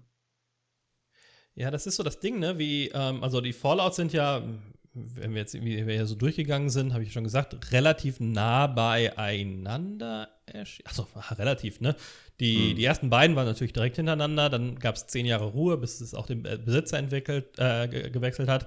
Und dann kam 2008 Fallout 3, 2010 New Vegas, 2015, was fünf Jahre war noch so der größte Sprung, das, das ähm, Fallout 4 und dann äh, 76 wieder drei Jahre später. Also es kam jetzt eigentlich alle drei, vier Jahre oder sowas im Schnitt was Fallout-mäßiges raus. Aber Skyrim ist ja jetzt schon, was, zehn Jahre her oder sowas?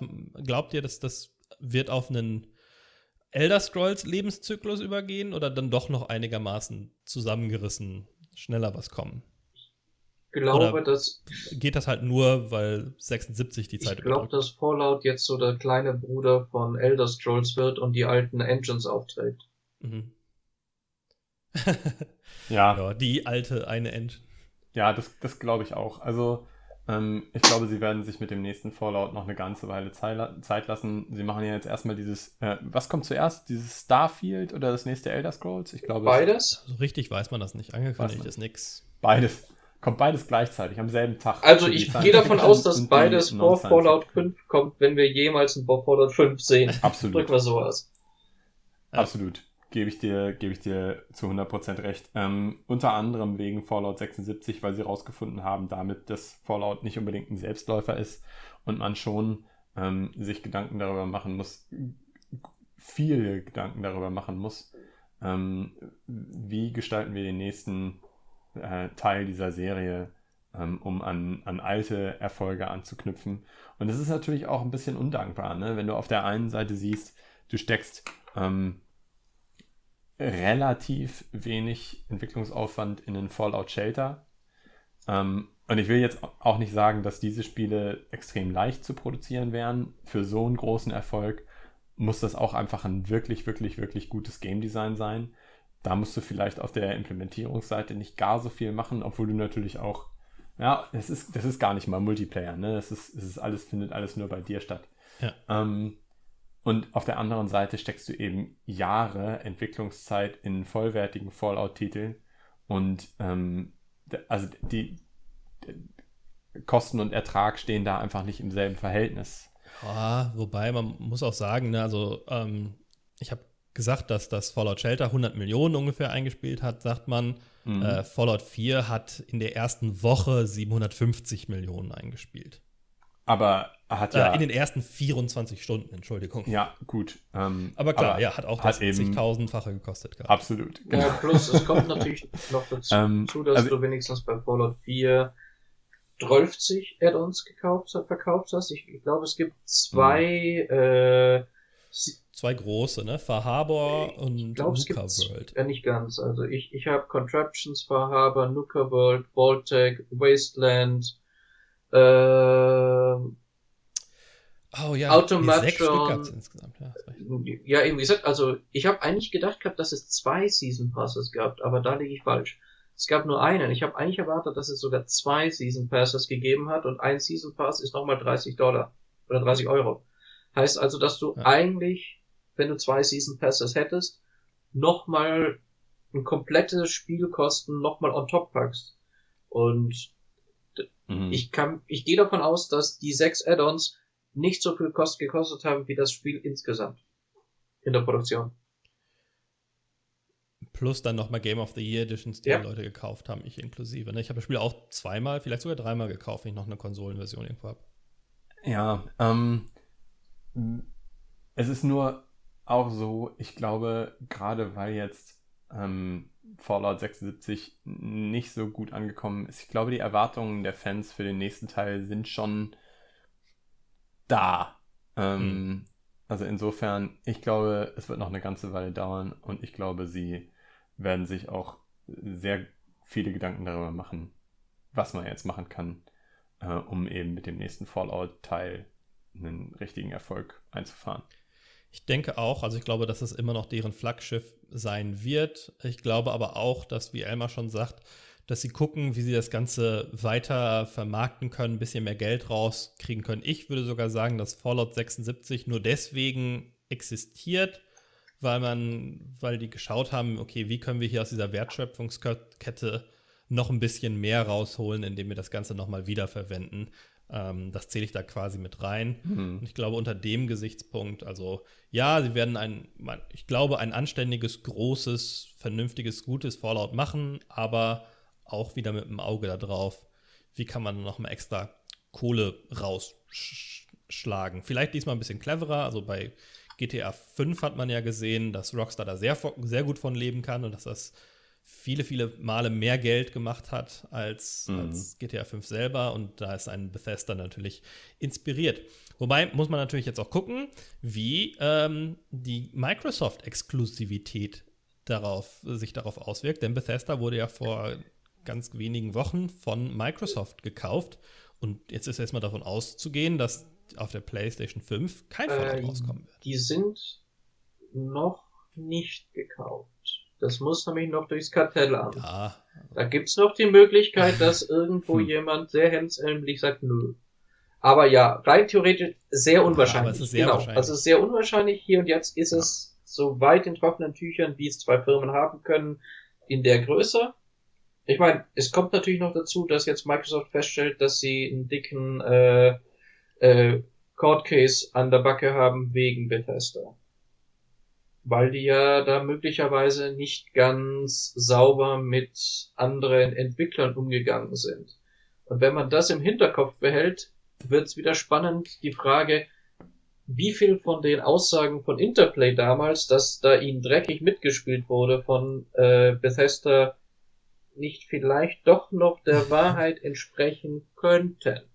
Ich möchte es nur einfach mal in den Raum stellen. Kommt jetzt wieder hoch, kriegen wir nochmal einen Markenkrieg es, um die Fallout-Lizenz. Naja, das das wäre nicht gut, aber rein theoretisch könnte da noch eine ganz fiese Landmine liegen. Hm. Ich bin gespannt. Ich bin auch gespannt, wie sich das auf Fallout auswirkt, auf die Budgets und so weiter. Ich glaube, dass jetzt, wenn schon Fallout in der Mache ist, da wahrscheinlich nicht viel, aber mit, mit einer der großen beiden Konsolen fällt natürlich einiges an Markt weg. Ne? Und gerade wenn sich das wie in der aktuellen Generation herausstellt, wo die PlayStation ähm, ja äh, teilweise 80 Prozent der verkauf, verkauften Exemplare ausmacht von einigen Spielen, von dem, was man so hört. Ähm, naja, könnte schon, könnte schon interessant werden. Gleichzeitig hast du natürlich die Chance, gut, dass äh, rein theoretisch das ein kräftiger Konsolenseller für die Xbox sein kann. Das heißt, das kann einfach den ganzen Konsolenkampf zum Microsofts Vorteil drehen. Aber jetzt, glaube ich, wird es zum Schlusswort. Ja, könnte. Das ist sicher die, die, auch die Intention, ne? Auch, auch, ähm, naja, mal, mal gucken, wie, wie sich das dann auch zum PC und so weiter verhält. Aber ähm, ja, ich bin, ich bin gespannt. Wir haben jetzt aber auch schon über anderthalb Stunden über Fallout geredet. Ich glaube, wir haben natürlich nicht in, in, in der Tiefe die ganze Serie behandelt, aber ich hoffe, dann doch eine, einen guten Überblick ähm, gegeben. Und ich bedanke mich natürlich bei euch, dass ihr mit mir darüber gequatscht habt. Besonders bei dir, Emma, dass du mal wieder bei uns zu Gast ja, warst. Immer gerne. Und ähm, bei unseren Zuhörern, ähm, dass sie, wenn sie jetzt noch dran sind, mit so viel Geduld auch äh, zugehört haben. Und wir hören uns dann zur nächsten Folge wieder. Bis dahin. Tschüss. Danke euch und danke, Ciao. Ciao. Danke für die Einladung.